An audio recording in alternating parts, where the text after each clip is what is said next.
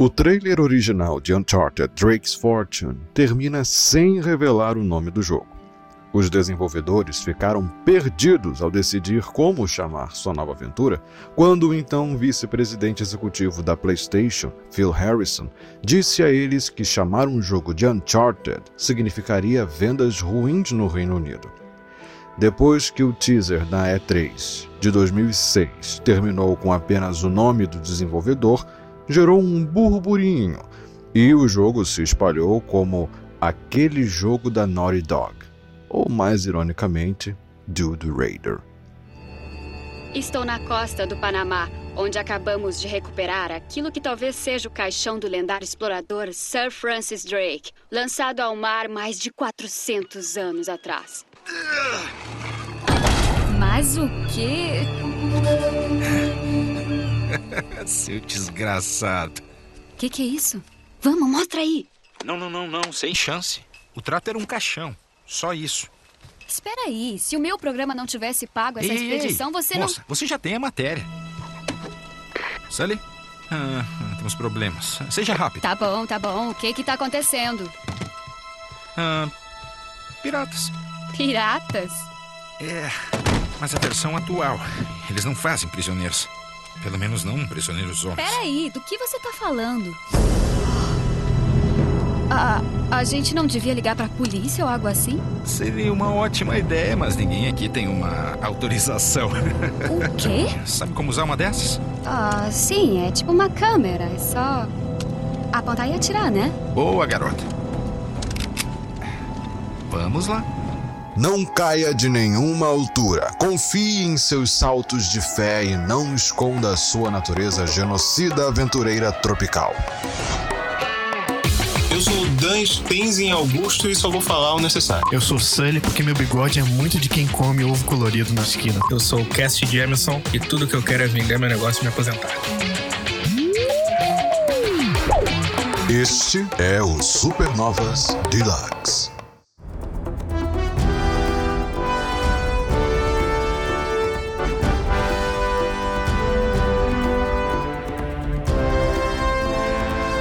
Isso aí, e este é o podcast sobre Uncharted. Essa franquia que tá dando uma descansada nos aposentos da Sony, enquanto todo mundo finge que esqueceu, porque eles falaram assim: vai ter mais não, hein? Essa aqui fecha. Aí meses depois, Uncharted Lost Legacy. Aí agora não vai ter mais não, hein? Então, tô esperando só eles retornarem, tal como God of War. Vocês acham que eles é, vão fazer algum reboot moral na série, nem God of War? Não, é, na roda de jogabilidade mesmo, reformular tudo. Ou eles. Voltar vai, né? Dia vai, não é possível, pelo amor de Deus. O rumor mais forte hoje é o remake do primeiro, né? Utilizando o motor gráfico do 4. É, Eu ouvi falar sobre usar a Bluepoint, que é esse estudo interno da Sony de remakes, pra fazer alguma coisa relacionada ao Uncharted, né?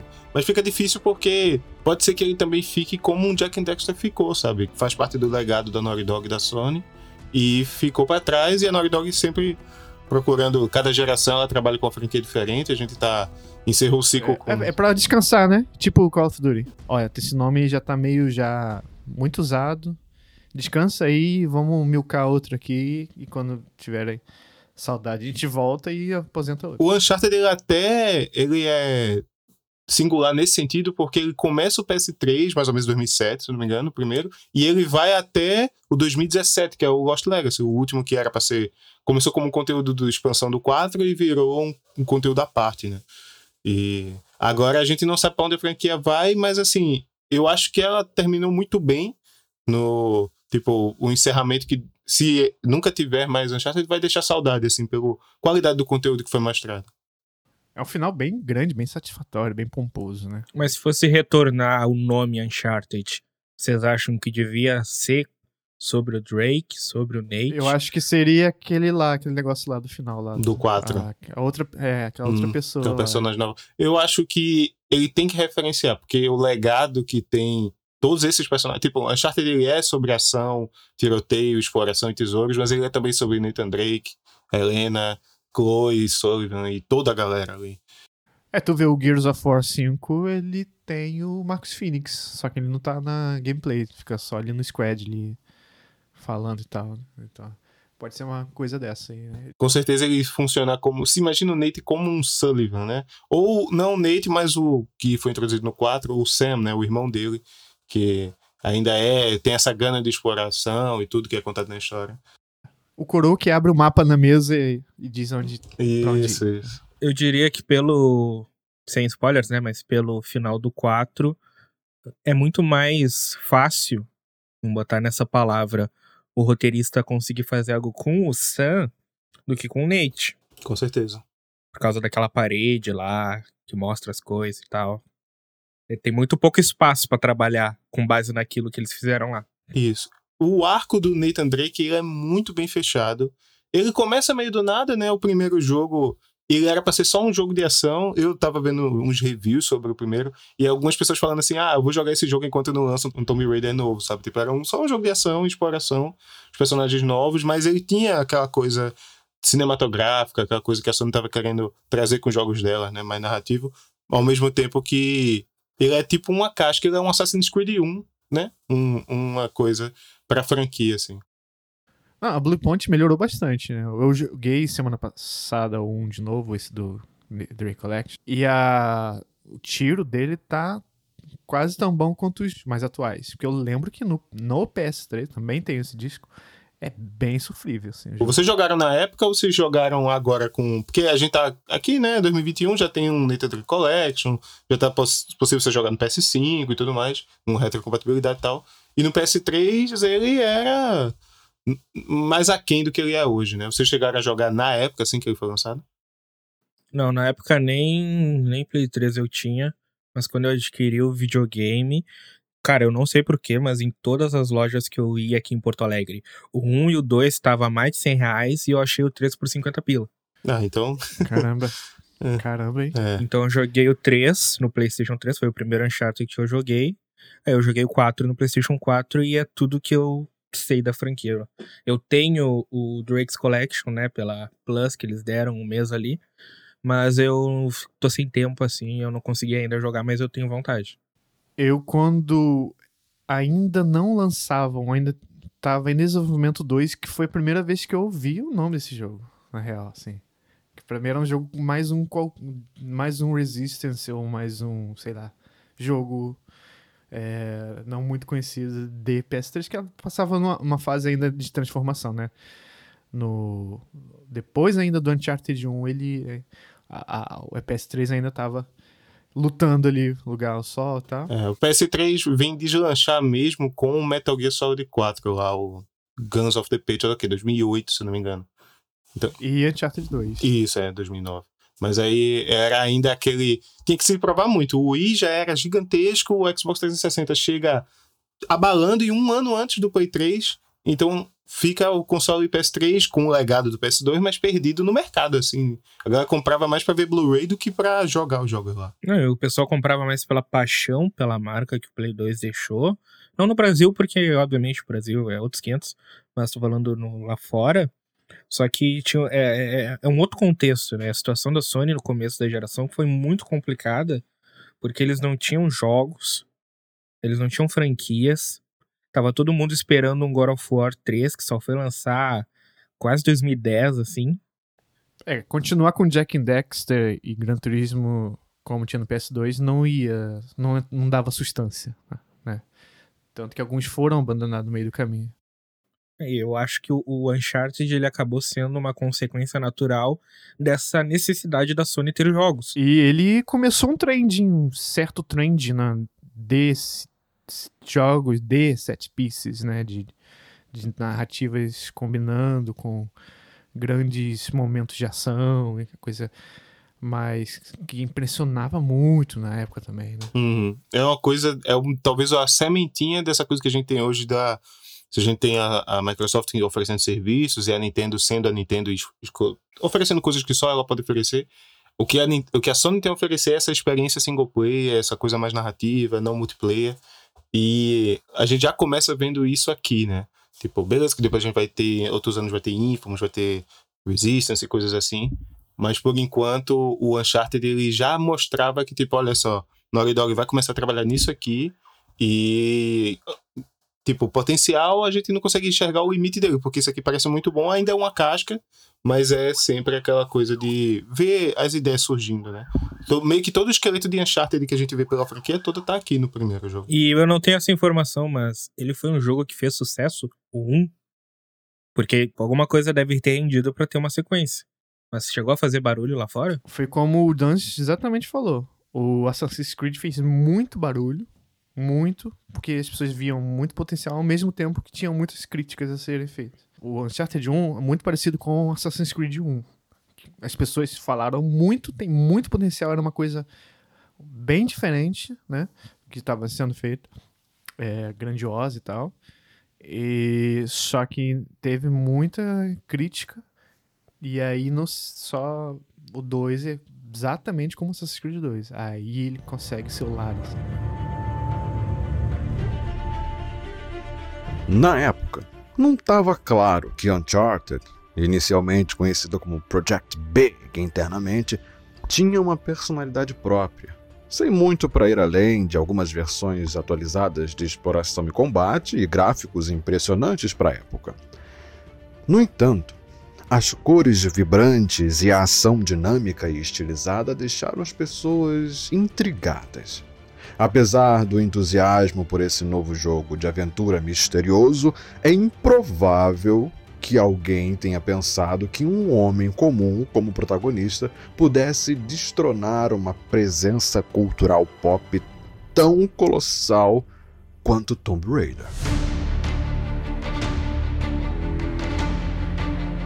Quando Uncharted foi anunciado em 2006, a indústria estava enfrentando alguns problemas de crescimento. A sétima geração de consoles mal havia começado.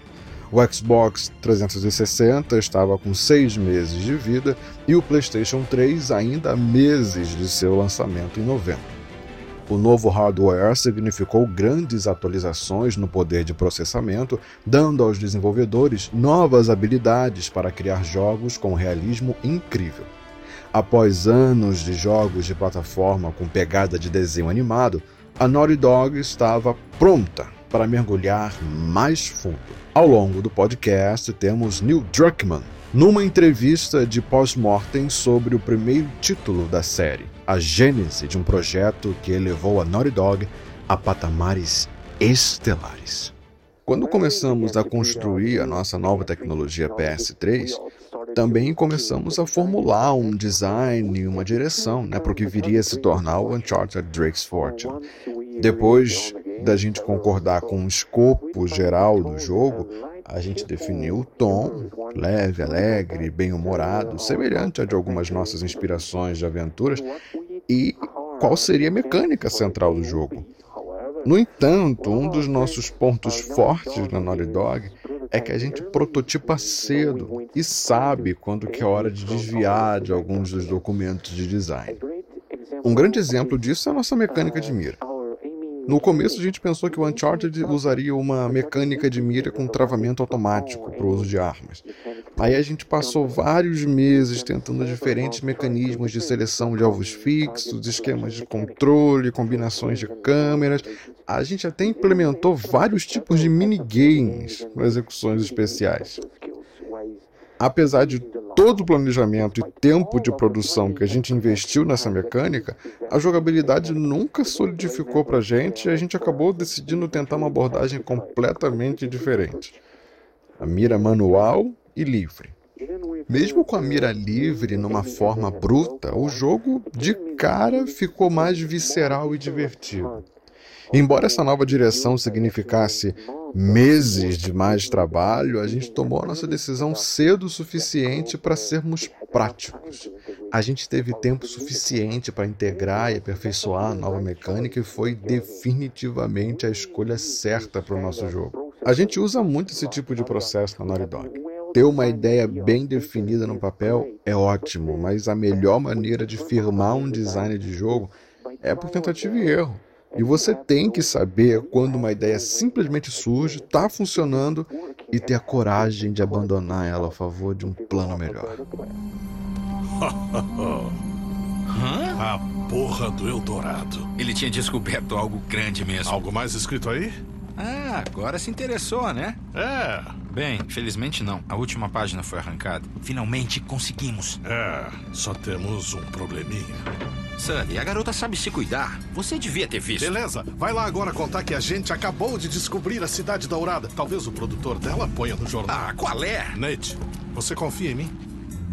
Mais ou menos. Que bom, porque se você não quer um bando de pilantra indo atrás desse tesouro, é melhor a gente deixar a garota pra trás. Só pra comparação, a gente tem o Uncharted Drake's Fortune, que é o primeiro, né? E tem esse subtítulo estilo filme de Indiana Jones mesmo, porque era o que ele tava querendo emular, né? Experiência de cinema, de filmes de aventura. A gente tava um pouco carente disso. A movimentação dele era muito diferente do, de Tank lá do Tomb Raider, né? Que só foi mudar mesmo com o reboot que teve no começo desse, dessa década que passou. Mas o, o Drake's Fortune teve nota, tá com nota 88 no Metacritic. A gente tem essa coisa, o, o Uncharted é essa franquia seminal, né, pra PlayStation no geral. E pro mundo dos games, assim, é uma franquia que, se surgir uma coisa nova, a gente acaba falando sobre. E o 1 já tinha essa recepção, notas boas, boa recepção da crítica. De vendas eu não sei dizer exatamente os valores, mas considerando que tinha pouca coisa para se jogar no PS3, eu acredito que naquela, naquele momento foi um, um chamariz. Não foi, como a gente mencionou antes, um Metal Gear novo, né, que é o encerramento de uma franquia tão grandiosa, mas com certeza já chamava atenção. Vocês acham que ele acabou se aproveitando de um espaço vago, deixado talvez por uma negligência ou talvez por uma incompetência com a franquia Tomb Raider? Eu acho que ele vai pro mesmo lado no nível, não sei se tu concorda, Romulo, mas assim, quando vem Uncharted, ele é um Nathan Drake, é uma Lara Croft, só que é um cara.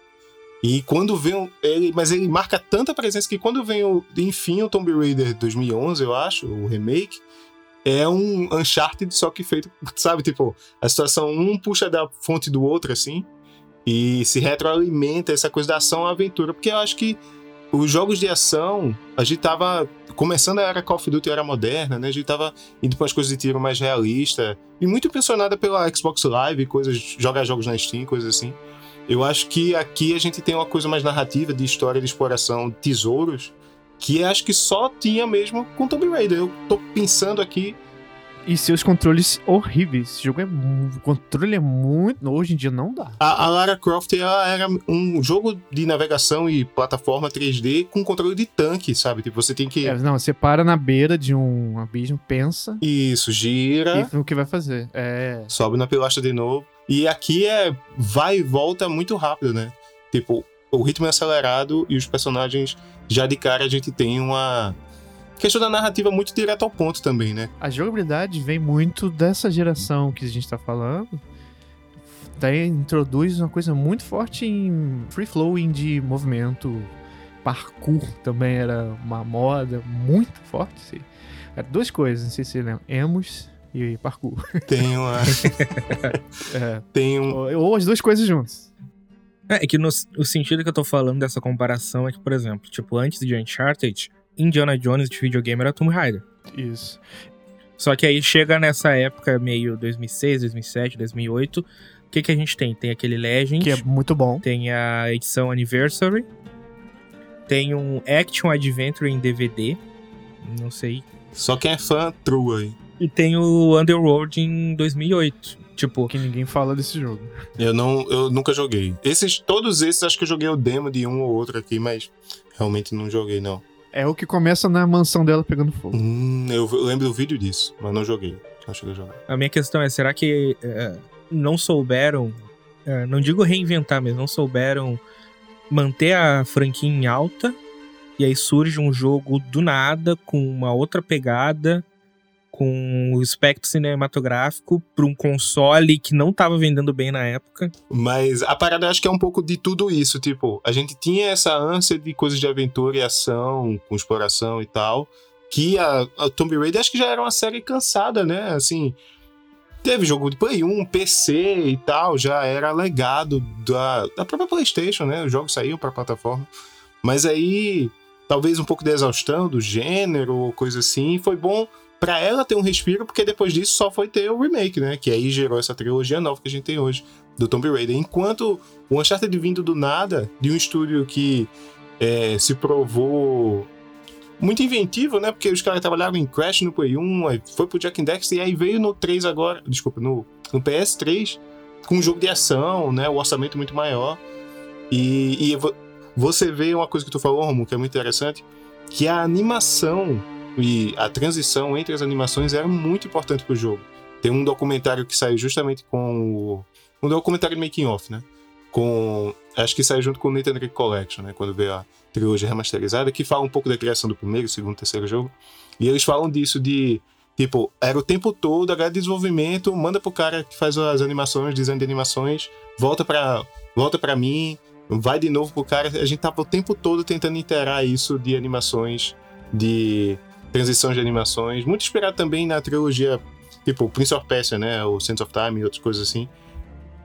Isso que eu ia falar. É, ele, você pontua três coisas que resultam em Uncharted. É a temática Tomb Raider, que por sua vez é resultado de jogos aventurescos selvagens, né? Isso, De, isso. de filmes anos 80. Essa, é, Indiana Jones, é- totalmente Indiana Jones. Indiana To- é, Jones. totalmente. É, então, é, Tomb Raider de temática. Gameplay dessa trilogia aí que o Dance falou, do Prince of Persia, é, é, é isso. é- Só que é um uma AK fato. na mão. É o parkour com plataforma, né? E E- agarra pilar. e- Isso, resolver puzzle de plataforma, uma porta que só abre se você se pendurar na porra do lustre lá no teto.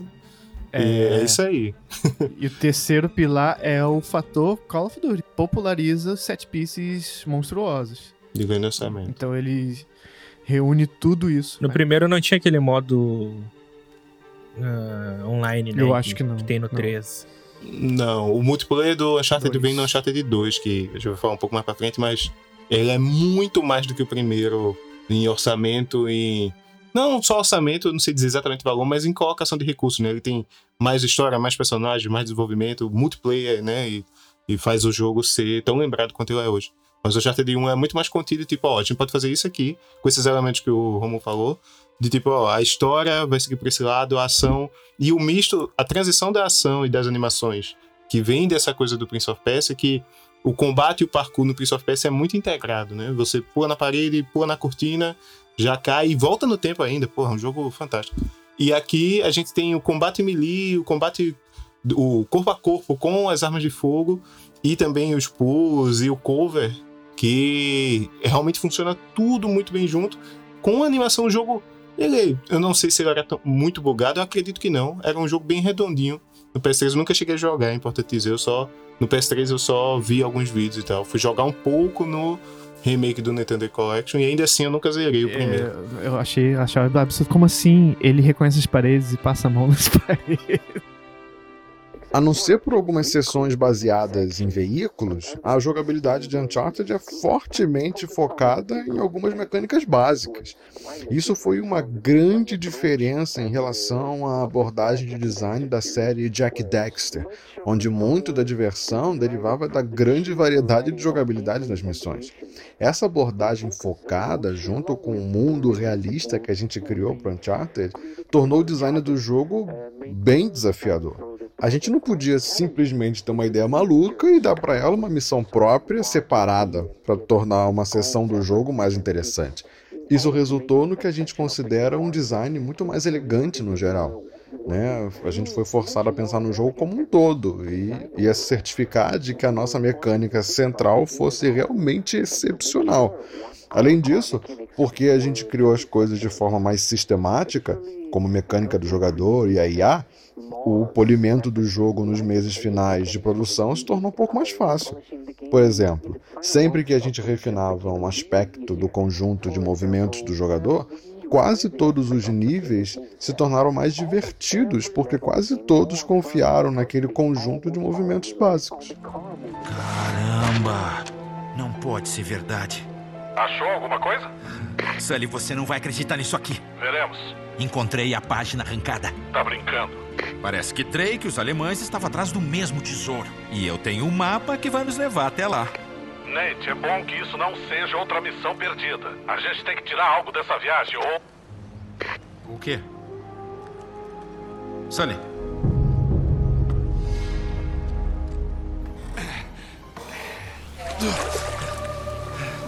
Olá. Ei, ei. Amigo seu, Sully? Meu nome é Gabriel Roman. É, eu te conheço, cuzão. Sabe, seu amigo me deve dinheiro, Sr. Drake. Muito dinheiro. E quando ele disse que você estava atrás de uma coisa grande, a descoberta de uma vida, bem, eu fiquei muito intrigado. A não ser, é claro, que tenha encontrado alguma coisa lá, Sr. Drake, que possa compensar toda essa inconveniência. Ele quer te enganar, Nate. Eles ouviram tudo. Pode dar o mapa. E aí? Estamos kits? Por hora. Mas caso você precise de um lembrete, Ei, qual é? Sully! Sully! Esse filho da puta! O Cash veio aqui com as informações de vendas dos jogos. O primeiro vendeu mais de 4 milhões, que é o mesmo número, se eu não me engano, que vendeu o Tomb Raider 2013 e a Square achou baixo, assim, pra poder cobrir, achar satisfatório, né? A gente tem que botar em comparação, né? Tipo, o Tomb de 2013 foi lançado pra tudo que é troço e é uma franquia famosa, reconhecida. Não, Uhum. Não foi uma aposta desconhecida de um console exclusivo que não tinha vendas na época. E eu acredito que eles tinham umas projeções de tipo, não, é uma franquia que a galera tem saudade, vai voltar e vai ser foda. E aí foi um número aquém, né? Não é um número baixo, mas com certeza eles estavam esperando muito mais, de fato. O- E até que pra um jogo que queria se provar, que veio do nada, o Uncharted, ele até vendeu bem pra caramba, né? Acho que é um pouco tudo isso que a gente falou mesmo. É, agora eu queria saber quem veio primeiro, ovo ou a galinha, ou então quem veio primeiro. A Lenda do Tesouro, eu não tenho aqui o, o- o ano de lançamento desse filme. A Lenda do Tesouro Perdido do Nicolas Cage ou Uncharted? Um dos dois tá copiando um. Cara, a Lenda do Tesouro Perdida é de 2004. Caramba, Uncharted, desculpa aí, mas você pega bastante coisa desse filme aí. hein? Com certeza, hein? Mas é um pouco de, disso que a gente falou de filme aventuresco. Além do Tesouro Perdido, tá na mesma fonte que o Tomb Raider e o Indiana Jones. Eu di- acho que Indiana Jones deve ter puxado de alguma fonte que a gente não conhece, mas ele é o, o marco, né? Tipo assim. Eu digo mais, eu digo mais. Eu vou só botar aqui a, o printzinho no grupo e eu vou falar o filme pro ouvinte. Mas vamos dizer que esse cara não é o Nathan Drake, que eu tô falando da Múmia de 99. Ah, caralho, esse filme é muito bom. Total.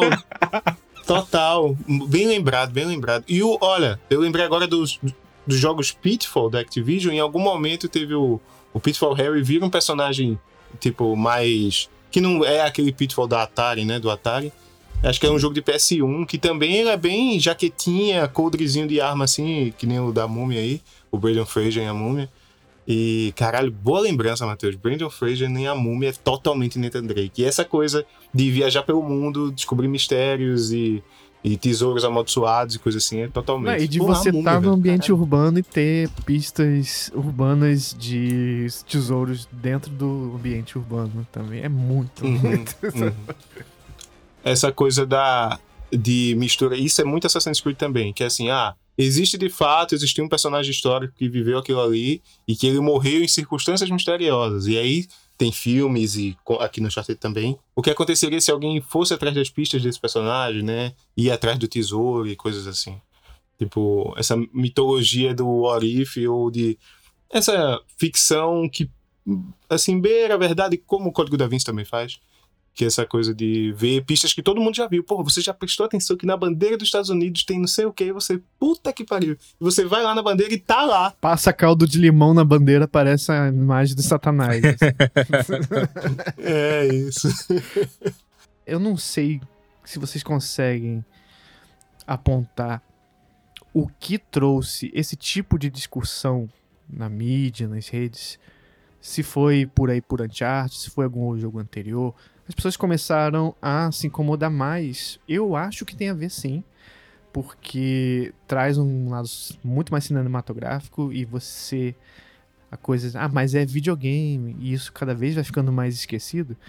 Que é o fato de o, o Drake ser um genocida. não condiz o que ele faz na gameplay com o que ele é na história. Tanto que isso é meio que reparado, amenizado, vai, ao longo da. Principalmente no 4, eu diria assim. Eu acho que é importante um marco dos videogames também, que vai ganhar um cast próprio aqui, e também da Naughty Dog, mas o Uncharted 4 vem depois do The Last of Us, que traz um jogo de ação mais preocupado em ser mais humano em muitos aspectos, e hoje a gente tem muitos jogos dentro da própria Sony, né, God of War da vida e coisa assim, e que a gente sabe que é inspiração do The Last of Us, ah, né? o Tipo, Last of Us, eu acho que, é, pra mim, ele é o, o pitch do Last of Us é feito em cima disso. É o, o questionamento do Drake de genocida. E se a gente fizesse um jogo com esse mote? O cara do videogame que mata um monte de gente e, e tem essa dissonância que todo mundo fala, né? Uhum. E daí, tipo, mas a ação do The Last of Us tem contexto, Isso, você tá sobrevivendo, tenta- depois Isso, apocalíptico ele e tenta tal. abordar todos os pontos de forma que não sobrem É, pontas soltas nesse quesito, pelo menos, né? É que eu acho que essa é uma discussão meio. Eu não vou dizer inútil, porque eu sou um cara que eu valorizo discussão. Acho que é importante a gente discutir. Mas eu acho que ela é meio infrutífera no sentido de que é é um contexto diferente. Principalmente na época que o jogo foi lançado. Porque é que nem querer problematizar o Rambo. Por que, que o Rambo tá destroçando o vietnamita com uma hum, super machine gun, assim? Mas é através delas, desses acontecimentos, que a gente chega até onde a gente tá, certo? Que a gente evolui ou, ou debate sobre. O que eu tô dizendo é que não tem como querer trazer um aspecto moral para as ações do Drake nos primeiros jogos, porque a gente já tinha. Porque tem muito aquela cara de videogame, tá ligado? E videogame, muitas vezes, é tu ficar andando no mapa. Cara, vamos tirar todo o peso, história, aventura. Não. Tu tá andando no mapa e atirando no que se move. Então, esse, esse que esse é o papel de jogos na Aerodog daqui em diante, que é você passar a meio que questionar isso. Veladamente em Uncharted, mas escancaradamente em The Last of Us. E no 2, então, puta que pariu. é, isso, o 2 é o pináculo disso. O, o que eu posso dizer é que o Uncharted, ele. É um pouco disso também, eu concordo muito com o Matheus, porque assim, o jogo que a gente falou pra caramba aqui, o Tomb Raider, a Lara Croft era uma antigamente e é outra personagem e a gente é, trata os gamers, assim, a galera que curte videogame de verdade, trata ela do jeito muito mais respeitoso hoje em dia. Antes ela era só uma personagem num pôster que vinha na revista PlayStation, sabe? Porque houve o debate, o questionamento e tal. Senão estaria parado ou estaria muito mais lento nesse desenvolvimento. Uhum. Mas então, acredito que seja uma coisa que eu falei do The Last of Us, talvez The Last of Us seja uma consequência dessa sociedade um pouco mais questionadora, tudo que a gente faz hoje em dia, sei lá, se falar de tanto de políticas sociais ou todas as discussões estão mais, mais presentes hoje em qualquer notícia que saia, videogames, qualquer mídia, na verdade. Então, Eu sei que o cast é de games, mas eu vou fazer uma comparação com o cinema, que eu acho que é, uma, que é um paralelo muito forte que tem, porque se tu pega a história do cinema, tem algumas coisas que se repetiram nos videogames, porém nos videogames em prazo muito menor, devido à evolução da sociedade. Mas se tu pegar os brucutu dos anos 80, é exatamente isso. É um cara, é um tanque, como a Lara Croft, Lara Croft era um tanque, que andava e não tinha, não tinha contador de munição. Era bala infinita, matava o que se mexia e salvava o mundo. Aí tu chega no. Aí tu chega em 88 e é lançado o Duro de Matar que muda tudo isso. Tá ligado? Traz um aspecto mais humano, o cara sozinho não consegue resolver tudo, cada morte que ele faz tem um peso. Claro, ele sangra. Tipo, claro que depois a série pode ter se perdido, mas pegando só o primeiro como exemplo, é, é- é muito isso que o próprio The Last of Us trouxe décadas depois, em 2013. Ah, os autores fazem um what if de si mesmos, né? E se isso que eu fiz, vamos analisar friamente e começar a tratar isso de uma forma. Ainda mais que, de novo, jogos PlayStation, ele- eles mesmo se procuram é, serem assim. David Cage tá aí pra isso. Ele quer fazer a todo custo jogos com mil comentários e tal, ou uma direção e tal, né? O próprio Assassin's Creed. Cara, não tem coisa mais simples do que tu empilhar corpo nos primeiros Assassin's Creed. Tu é um tanque e tu vai matando e matando e matando. E se tu ficar num ponto específico, vai sempre ficar espalmando inimigo e tu faz montanhas de corpos no chão da cidade. Hoje em dia já é mais complicado. É interessante a gente ver como a gente. Voltando um pouco pra Uncharted, tá? Tipo, o The Last of Us veio, né? E foi sucesso todo e tal. E antes, a galera que tava no. Do The Last of Us, que dirigiu The Last of Us, o Bruce Straley e o. Pô, como é o Neil Druckmann. Eles trabalharam no Uncharted 2, que é considerado o melhor dessa primeira trilogia do Uncharted. A gente está feliz em dizer que a gente recebeu muitos elogios pelos personagens da Uncharted e pelas performances que capturamos e criamos para eles. Mas a gente pensa que o sucesso da história, do tom do jogo, dos personagens, vem de uma combinação de elementos que podem ser unidos sob uma onda de sutilezas. Como essa foi a nossa primeira experiência com captura de movimento, a gente tinha uma mente aberta sobre como fazer as coisas. E a nossa abordagem acabou ficando mais como uma produção de cinema ou de teatro encenada do que na forma como a maioria das pessoas na indústria dos jogos executa os seus mockups. A gente optou por usar os mesmos atores para as performances físicas e vocais nas cutscenes, o que é incomum para os jogos. A gente fez muitas leituras de script com os atores para que as cenas ficassem bem pensadas para quando chegasse a hora de filmar. Isso também permitiu que os nossos atores improvisassem com o diretor de captura de movimento e o diretor de jogo. E muitos dos nossos momentos favoritos no jogo são os resultados da criatividade dos nossos atores. A nossa escolha de usar os mesmos atores para mixar a voz e as performances físicas valeu a pena. A gente acreditava que no PlayStation 3 os personagens seriam de fidelidade alta o suficiente para que o jogador notasse as nuances que um ator treinado traria para uma performance com um mocap. Ei, dá uma olhada. Parece ser isso. Esperança. Vindo de Eucaial, no Peru, carregando 800 barras de ouro, 1.200 de prata, esmeraldas, máscaras de ouro, enfeites. Nossa, lendo em espanhol do século XVI? Você não é só um ladrão de túmulos, afinal, hã? Vem aqui. Estátua de ouro, peso, 20 arrobas. São mais de 300 quilos. Só pode ser isso. Uau! Aí está. Essa coisa na real é bem assustadora. Hã. É o último registro. É de alguém especial? O quê? Ah. Ah, é. Tipo, dá pra chamar assim. Ah, achei que você era do tipo de cara que tinha uma mulher em cada lugar. Bem que eu queria. Não, esse era, era o anel de Francis Drake. Eu, sabe, eu herdei ele.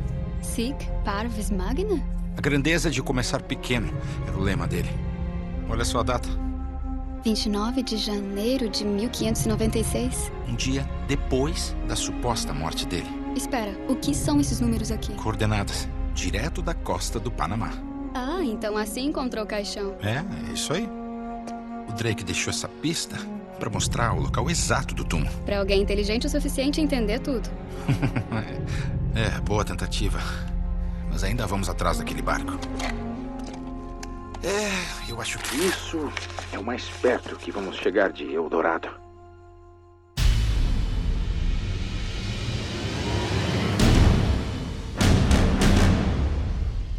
Meu preferido é o Lost Legacy. É o, tem um tamanho certo, tem os personagens interessantes, tem lugares interessantes, tem... mas antes disso eu gostava, confesso para você, eu não entendo, é genuíno isso aqui. Não entendo por que as pessoas rebaixam tanto o 3 é, é, em relação ao 2. Eu não joguei o 2, então eu vou fazer um argumento baseado em nada, mas só espe... é claro, só sendo especulativo, será que pensando aqui batendo cabecinha, não é o efeito que teve, por exemplo, em Assassin's Creed 2, que muitos consideram o melhor da franquia, porque tu pega o, o, o grau de evolução que teve do primeiro pro segundo e é coisa de outro mundo. E aí a pessoa na época, meu Deus, como assim? Eu vou falar por mim que jogou no PS3 antes de. Eu nunca joguei Uncharted 1, né? Eu- E eu, acho que eu fui um caminho parecido com o teu, Matheus. Que eu comprei o 3 primeiro, porque tava na promoção, olha só. Então a gente foi atingido pela mesma ação de marketing, talvez. Mas o PlayStation Hits, essas coisas. E depois eu peguei Uncharted 2, porque eu gostava muito de Uncharted. E o 2 estava mais barato que o 1, veja só. E eu gostei mais do 2, ainda assim. Mesmo jogando depois, e já tava. Isso então já é o quê? 2011, 2012, quando lançou o Uncharted 3, né? E já tava por ali, eu peguei o 2 depois e eu acho que o 2 ele é uma história que se fecha muito melhor do que o 3. Eu acredito que narrativamente mesmo o 3 ele tenta construir uma coisa, fala um pouco sobre o passado do Nathan e tudo mais. A gente não tá tocando muito na história, né? O 1 ele é muito fechado nele mesmo, é só uma história de aventura e é isso. E o 2 e o 3 ele já tá indo do lado mais narrativo, tem personagens mais importantes, tem peso em algumas não tem decisões, né? Mas o lado que a história toma, os riscos que os personagens passam, acho que são maiores, assim, né? E eu sinto que o 3, ele vai para Ele tenta tirar pra todos os lados, assim. É, a gente tem cenas. E assim, as- os sete pieces de ação, se tu falou antes, né, Romulo? Tu elogiou e comparar até Call of Duty faz todo sentido, que veio de lá. E o 3 é tipo o supra-sumo disso. Vai ter cena de avião caindo e de barco afundando no mesmo jogo, foda-se. O meu lance com ele é que ele é. Uncharted pra mim é uma. É um. Guia turístico. É, é, eu tô ali pra paisagens bonitas, países exóticos e mistérios misteriosos, sabe? E o 3 é lindo. O modo foto veio a calhar, então, né? É, é, com certeza. O 1, se tem uma coisa do que os Uncharted têm, é também a variância de seus, seus meio ambientes, né? O seu, seu ambiente que você joga. O 1 é mais na planta, no plantas, né? Vegetação, na ilha. No 2 tem bastante neve em alguns cenários. E o 3 é esse negócio do deserto. E o jogo é lindo pra arregaçar, velho. Eu lembro que eu jogava no PS3, tipo, caralho, não tem como ficar mais bonito que isso, videogames. Tipo, É, e chega The Last of Us, mas esse é outro, outro papo. Uma coisa que eu me lembro que me impactou muito no 3, que eu nunca tinha jogado nenhum dos Uncharted, e eu vou confessar pra vocês, eu não sabia do que Uncharted se tratava. Eu só sabia da fama e eu sabia que todo mundo gostava. Aí eu peguei o 3 e eu fui jogando e eu me lembro que algo que me impactou, que é uma vibe muito. Cara, eu sou cinéfilo, eu vou puxar referência de filme o tempo todo. Mas é algo muito que Missão Impossível me traz, os últimos, assim, tipo, depois do 3. Que é aquela coisa da adrenalina, tá sempre lá em cima, tá sempre lá em cima, tá sempre lá em cima, aí tu tá num barco, e aí de repente tu tá num avião, aí o avião cai, aí tu tá numa cidade no deserto, e aí e tiro pra lá, e tu pula, e tudo cai e destrói. E É, e aquele- era- é o que a galerinha galerosa da, da era PlayStation que pagava 200 reais no jogo queria ver, né? Isso, isso. Não, e assim, é, é excelente, velho. Tipo, a qualidade desses set pieces, aquele chateau pegando fogo lá no 3, nossa, é incrível, velho. Tipo, você vê o fogo pegando aos poucos, você lutando com um cara gigante e a porta pegando fogo. O zoom out da câmera no Titanic lá afundando. Caralho. que a fase vira de cabeça pra baixo, fica, a- o chão vira Totalmente Vira- Poseidon. aquele- teto, a porta vira plataforma. É. É, cara, é, é demais, é demais. Eu acho até que o Uncharted 3 tem uma das melhores cenas de ação, assim, dos... Esse do Chateau me marcou muito, que eu, quando eu vi, foi a primeira vez que o primeiro Chateau que eu joguei, eu fiquei, caralho, é isso aqui, eu preciso jogar mais nada na vida, né? A te- e a tecnologia de ondas que fizeram. é ondas e areia, né? Alguém, é, no, nesse, nesse documentário, making off que eu falei, eles falam que, tipo, ah, o Uncharted 3, as ondas são aleatórias. A gente criou uma mecânica para simular ondas. Não tá, tipo, toda vez que o cara passa por essa cena, a onda vai bater e o Nate vai encostar a mão na parede. Seria muito fácil fazer isso. Tudo vai ter uma reação aleatória. É, o- mas eu acho que o Cash falou que faz sentido. Você é apresentado ao exposto ao 2, que é o platô do jogo, a resolução do jogo, onde ele se resolve, e tudo dali pra frente é só derivativo, sabe? Então as pessoas se sentem nesse direito de uma nostalgia precoce com o jogo. Eu, eu acho, eu ainda defendo o ponto de que o 2 é melhor resolvido na sua história do que o 3, porque eu gosto, mas eu lembro de acabar o 2 com um sorriso no rosto e o 3, é, toda a questão dos vilões, do Talbot, da Marlowe que tem, eu sinto que ficou aquém, tipo, construiu uma parada e chega no final, não É porque pra mim, Uncharted, tirando o 4, Não é sobre isso, é, né? um- Uhum. é Chaves, uma historinha meio gostosa de se ver. Hã? Entendi, não, justo, justo. Tipo, eu, eu entendo isso. Tipo, o Uncharted 4 pós The Last of Us 1 e com a mesma galera que trabalhou no Uncharted 2, o The Last of Us, e vai pro Uncharted 4, ele realmente traz essa coisa mais humana, mais, tipo, não é só sobre a ação, é muito mais sobre esses personagens, né? É, o segundo ou terceiro capítulo do 4 é ele andando em casa. Caralho, é incrível. Excelente capítulo. Você joga Crash, inclusive. Sim, tu brinca com uma Nerf. Isso, isso. E olha os tesouros, toda a jornada que ele passou pelo caminho, né? Que, que é muito foda. E- e- Essa coisa que tu falou, Romulo, de. Ele passa. ah, o Uncharted tem essa coisa de passar por diversos momentos dos tesouros, grandes tesouros do mundo, né? A gente tem Eldorado no primeiro jogo, um clássico, da mitologia aí dessa coisa da cidade feita de ouro. E a gente vai pra Shambhala. A gente vai pra Shambhala, depois de passar pelo Nepal e os Himalaias, e mais do que os outros, eu sinto que no 2 a introdução da Chloe e, ser, e o Lazarevich como vilão. E o nome do jogo ser Honra entre Ladrões, né? Tipo, na verdade é Among Thieves, eu acho, né? Que é só de- dessa frase, né? Que existe Honor Among Thieves. E, e a narrativa dele, que a gente lembra, do que no 2 tem essa coisa de introduzir um flashback, né? Começa ele fudido num trem, num lugar nevado, tipo, caralho, o que é que aconteceu aqui? E depois a gente vai acompanhando ele fazendo suas negociações e tal, até chegar naquele momento. E, e isso se repete, né? Porque no 3, agora a gente tem a Atlântida das Areias, o bar, né? A cidade de Ubar. E começa com ele negociando num bar, e aí toma um tiro e depois vai um flashback que volta até bastante, né? Mostra um pouco da infância do, do Nathan. Acho que é. Eu não joguei os primeiros, mas. Ele. A, a gente. A gente. Os jogadores já puderam jogar com ele adolescente, criança. É o dois 3, primeiros só no 3. ou Só no 3 que começou isso? Isso, isso. E aí o, e o 4 vai muito mais além, né? Mas o. O 3 vai e mostra essa relação do Nathan e do Sullivan, que é o personagem sempre presente também. E como ele, um adotou o outro ali, né? Como figura paterna, e o outro como basicamente o filho. E a gente acompanha. E o meu problema com respondendo aquela pergunta, né? Porque ela é considerada dos três, tem muito disso. E de, o 2 é muito melhor do que o 1, um, do que o 3 é do 2, né? Essa variação. Com certeza a diferença do 2 para 1 é muito maior.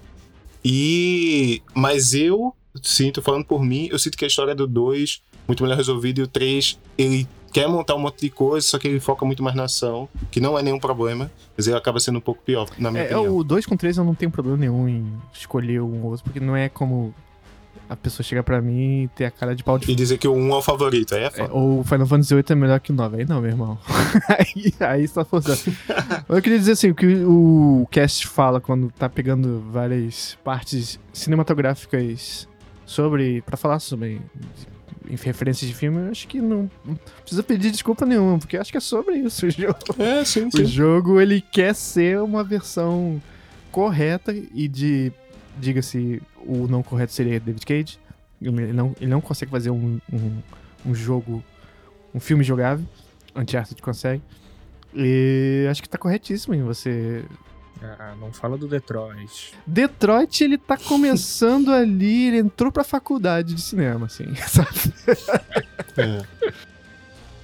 Eu, o meu problema é que eu tenho. O ranço que eu tenho com o David Cage, só um parênteses aqui, é só a questão. Primeiro, que a empresa dele parece ser muito merda de se trabalhar, a quantidade de gente que reporta as coisas que rola lá. E que de vez em quando ele vem com os papos de tipo, não, mas meu jogo não é tão político assim, calma. E, tipo, foi uma entrevista que perguntaram a Não. ele sobre. sobre. No, no Detroit, né? Os androides vão na parte de trás do ônibus, tem um compartimento específico, né? E alguém perguntou sobre, sei lá, naquela questão racial dos Estados Unidos dos anos 50, tinha é, dos ônibus que tinham ônibus pra negro, lugar pra negro, ele disse, não, mas isso tem nada a ver não, não é nenhum paralelo que eu quis fazer não. Tipo, porra, bicho, aí é foda Ah, também. Pra mim, ele é como É. é, o Roger Moreira dos, dos videogames. Caralho, foi mal, não, não peguei. Do a traje, do traje regular. Do, do- Ah, caralho, bicho. Também não entendi a referência. O cantor do traje, o Roger. Não, não, eu sei quem é, mas eu não entendi o que, que tem a ver uma coisa com É que quando fala de política só parece muito raso, assim, sabe? Parece que tu tem a menor ideia do que tá falando. sabe? Isso, isso. Não entendi política e não entendi dublar jogos. Um abraço pra quem jogou Battlefield Hotline. Os conceitos para os personagens principais sempre foram direcionados para a simplicidade. A roupa do Drake não passa de uma camiseta e jeans. A razão para isso e para outras escolhas como essa é que a gente queria que as personalidades dos personagens aparecessem nas performances dos atores, ao invés de serem expressas em acessórios ou bugigangas coladas ao modelo do personagem. A gente até adotou uma abordagem minimalista com a história. Constantemente a gente aplicava a regra do mostra, mas não diz durante as nossas sessões de escrita. Se uma linha de diálogo pudesse estar implícita em um gesto ou expressão, essa fala era deixada de fora. Além disso, as falas dos personagens quase sempre tinham duas camadas de significado: o que o personagem estava aparentemente dizendo na superfície e o que eles estavam realmente pensando, o que, de novo, foi transmitido pelas performances físicas teve momentos que a gente se questionou se esse tipo de profundidade na escrita e no desempenho sairia do jogo.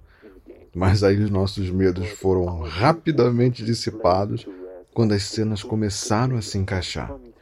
Os personagens de alta resolução que os nossos artistas criaram, combinados com os dados de mocap que os nossos talentosos animadores aprimoraram, realmente deram vida a essas performances diferenciadas. À medida que os personagens transmitiam falas que continham camadas de subtexto, o seu verdadeiro estado emocional podia ser lido em seus gestos, expressões, e é essa combinação delicada e autenticidade resultante do personagem que a gente pensa que é a chave para o sucesso da nossa história. Ah, cara, já estava na hora de aparecer. Olha, você até que tá bem para um cadáver. Você acabou trazendo a garota, né? A garota? Aí, se não fosse por ela, você não estaria sendo resgatado. Se isso for um resgate. O que vocês estão dizendo? Tem que admitir, Sully. Isso tá meio esquisito. É. Você falando com aqueles caras. E milagrosamente aparece vivo. Espera só um pouquinho. O Roman tinha contrato comigo. Eu tinha que ganhar tempo. Beleza, um erro idiota. Não saquei que viriam atrás de nós. Sully, a gente já teria ido para casa agora com o tesouro se você ficasse só uma vez de boca fechada. E você podia ter conferido minha pulsação antes de fugir e me deixar para morrer. Olha, nada disso importa agora. Tá, então como é que você tá aí de pé respirando e tal, hein? Vocês não vão acreditar nisso. Ah. Ah? Não creio. Francis levou o um tiro por você? É. Ah, eu achei que isso só acontecesse no cinema. É, mas ainda dói que é uma desgraça, tá sabendo? ah, imagina. Então, quando viram que eu não estava morto, eu convenci o Roman que eles não achariam o tesouro sem mim. Aí eu tenho enganado eles desde então, esperando vocês virem. E onde eles estão agora? Estão indo atrás de uma pista falsa que eu dei do outro lado do monastério para me livrar deles. Olha, o Drake tinha desvendado. É o símbolo que os espanhóis usam para marcar câmaras secretas. O tesouro se esconde bem aqui, neste monastério. Achando o símbolo, nós, nós achamos, achamos, a, a câmara. câmara. E existe muito aquela discussão que jogo é para jogar, que a historinha é pra filme. Eu que sou... não é filminho, é um jogo muito filminho. Dá para fazer os dois, é só fazer bem. Exatamente. O problema não é ser uma coisa ou outra, o problema é tu não ter a opção de escolher. Isso, quando um tem só um tipo de coisa é foda também. Tem que ter opção pra todo mundo, sabe? Então, tipo, pra mim, o, o, essa veia artística que o, a Naughty Dog toma com seus jogos, principalmente em The Last of Us, é, é, é, fenomenal, é de encher os olhos, assim, tá ligado? Porque, beleza, muitas vezes é literalmente um walk simulator, sabe? Tu vai andando mapinha, resolve o puzzle, passa pra próxima parte. Eu tô muito curioso para ver o próximo produto deles, que eu acho que deve ser Uncharted, não sei, de repente. É, como Vou te é, falar que eu tô na expectativa de uma IP nova, mas acho difícil. Também queria, também queria, mas não sei o que não sei se é o que a Sony quer, né? Mas... Então, já teve as, algumas concept arts e coisas que a galera analisa vagas de trabalho na Naughty Dog, né? Que o turnover lá é alto, a galera é demitida, sai de lá direto. Mas aí estão falando de alguns concept arts que conseguiram pegar, que vai ser um jogo numa pegada high fantasy, vai ser outra coisa que eles estão trabalhando. Então, vamos aguardar. Imagina um jogo da Naughty Dog com high fantasy. É, pois é. Nossa. é. Mas, tipo, é conceitual, né? Pode ser cancelado internamente, mas assim, Ainda tá. Eu gosto de dizer que quando a gente tá com a expectativa muito alta, eu tô preparado pra me decepcionar. É melhor nem conversar muito sobre isso então. é, mas. Não, ó, ó, peraí. Melhor jogo dos tempos. Mas o negócio é o seguinte. A, Naughty Dog hoje tá trabalhando com certeza no The Last of Us Multiplayer aí, né? Ó, a versão que ia sair junto com The Last of Us Part 2, e aí virou um projeto tão grande. E acho que vale mencionar aqui que o Uncharted 2 introduziu esse modo multiplayer que tá presente até o Lost Legacy, né? E o Uncharted 4 compartilham isso multiplayer. Que por mais que eu acho que ninguém fala sobre eles, porque não é o foco da série Uncharted, quando a gente pensa em Uncharted, a gente não pensa no multiplayer. Não é que nem Gears of War, por exemplo. Mas funciona super de boa, assim. É Nossa, super de boa. É muito divertido, de verdade. Quando ele saiu na Plus o 4, acho, foi o 4 ou foi o Lost Legacy? Acho que foi o 4. Saiu há um, dois anos atrás. Alguns amigos meus que estavam com Play que nunca jogaram Uncharted, eles nem jogaram a campanha. Tipo, ó, esse jogo pega multiplayer, vamos jogar um dia? Bora. Eu lembro que o multiplayer do 4 saiu como public test, uma coisa do tipo, antes do jogo. Isso, teve um beta. É. E, e hoje é o mesmo multiplayer do 4 e do Lost Legacy, como se fosse o mesmo jogo. Então você pode jogar um com o outro, né? E ele tem modo Order, ele tem o- todas as coisas que tem muito do gameplay do Uncharted, que é muito bom, né? Que é essa coisa do cover do tiro e da movimentação maluca e bastante plataforma. O level design das fases do multiplayer são muito bons. E casa muito com a temática e as coisas que a gente vê na campanha também. Só mencionando rápido assim, pra não se alongar muito. Só um comentário do multiplayer que eu tentei, eu juro que eu tentei, jogar o Uhum. multiplayer do online, só que não me desceu. Porém, eu lembro até hoje que um dos melhores multiplayers do Play 3. Melhores não, mas tipo, mais divertidos assim de jogar, de algo que eu sentia muita saudade do Play 2, é o split screen co-op do Uncharted 3, tá ligado? Sim, sim, é muito bom. É um modo. Que dava pra. Tipo uma- umas historinhas, né, que tinha, assim.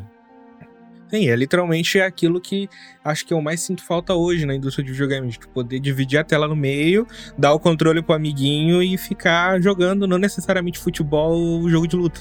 No 3 ele tinha umas, o multiplayer competitivo mesmo, né? Tipo, Team Deathmatch e tal. Ele tinha um set pieces no começo das fases, assim, tipo, era uma fase que ia ser. que era isso, são vários carros, tipo naquela pista de decolagem do 3, né? Do avião que tu mencionou. Ah, então é isso aí que eu lembro. E É, aí, porra, dois times ali pulando entre caminhões e atirando e tal, e depois ia pra uma fase mais padrão, né? Pé no chão, assim.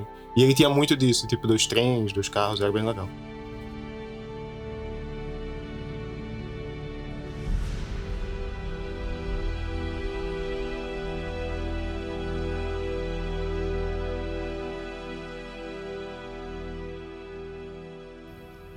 A animação e IA foram muito importantes para o nosso projeto desde o começo. A gente estava orgulhoso da animação dos nossos jogos anteriores, né, tanto do jogo quanto nas cutscenes. A gente sabia que para tornar a humanidade e a vulnerabilidade dos nossos personagens é, realistas, tão verossímeis quanto deviam ser, a gente tinha que trabalhar muito duro. A animação facial excelente, em particular, ia ser a chave para descrever um herói identificável pelo qual você realmente gostaria de torcer. Além disso, a IA realmente iria salvar ou quebrar a jogabilidade, tanto para os inimigos em combate quanto para os personagens que o Drake viajaria ao longo do jogo. Portanto, no início do projeto, a gente decidiu criar sistemas de animação IA muito complexos que foram planejados para fornecer uma solução geral para os problemas associados a interações humanas críveis dentro de um ambiente de jogo. No final das contas, as nossas direções iniciais para ambos os sistemas se provaram muito complexas. A gente tinha se prendido à estética e esquecido completamente de fazer o jogo funcionar ou de fazer ele divertido. Então, em vez disso, a gente implementou soluções mais simples, mais focadas nos tipos de atividades e comportamentos que você associa ao tipo de jogo de ação de personagem que a gente tinha em mente. Nós usamos algumas técnicas de camadas e mistura para reproduzir diferentes animações de corpo inteiro, parciais e aditivas no corpo do Drake e para os personagens baseados em A, o que resultou numa aparente variedade enorme de animações. Às vezes, reproduzíamos até 25 animações do Drake em camadas de uma vez. A gente também usou algumas técnicas de cinemática inversa para ajudar a registrar o Drake no ambiente e no final a gente ficou muito feliz com os resultados que obtivemos. Para os nossos quatro projetos anteriores, o nosso estúdio trabalhou exclusivamente no PlayStation 2. Isso acabou deixando a gente diante de uma grande experiência de aprendizado no que diz respeito ao desenvolvimento de tecnologias gráficas modernas, como os shaders. E o Uncharted viu uma tremenda colaboração entre programadores e artistas a fim de alcançar os tipos de resultados que a gente desejava. Isso é totalmente inaceitável. O que você queria de mim, Roman? Meus homens estão sendo massacrados! Eu acho difícil acreditar que um homem pode acabar com um grupo inteiro. Ah, não é só o Drake, porra! Eu tô dizendo, a ilha é amaldiçoada! Chega! Por que mesmo você contratou esse idiota supersticioso? Você queria alguém barato? A gente recebe pelo que paga. E quanto a você, Navarro? Você vale o que eu estou pagando? A câmera está aqui. Estou seguro. Se Sullivan for confiável. O que ele não é. Olha, ele sabe que vai morrer se mentir. Não seja burro. Ele sabe que vamos matá-la quando acharmos o tesouro. Ele não tem por que dizer a verdade. Sério, Navarro. Às vezes eu acho que deixou o cérebro na favela de onde eu tirei você.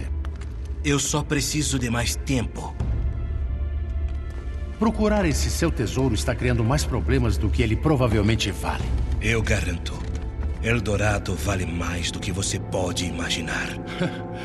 assim eu espero.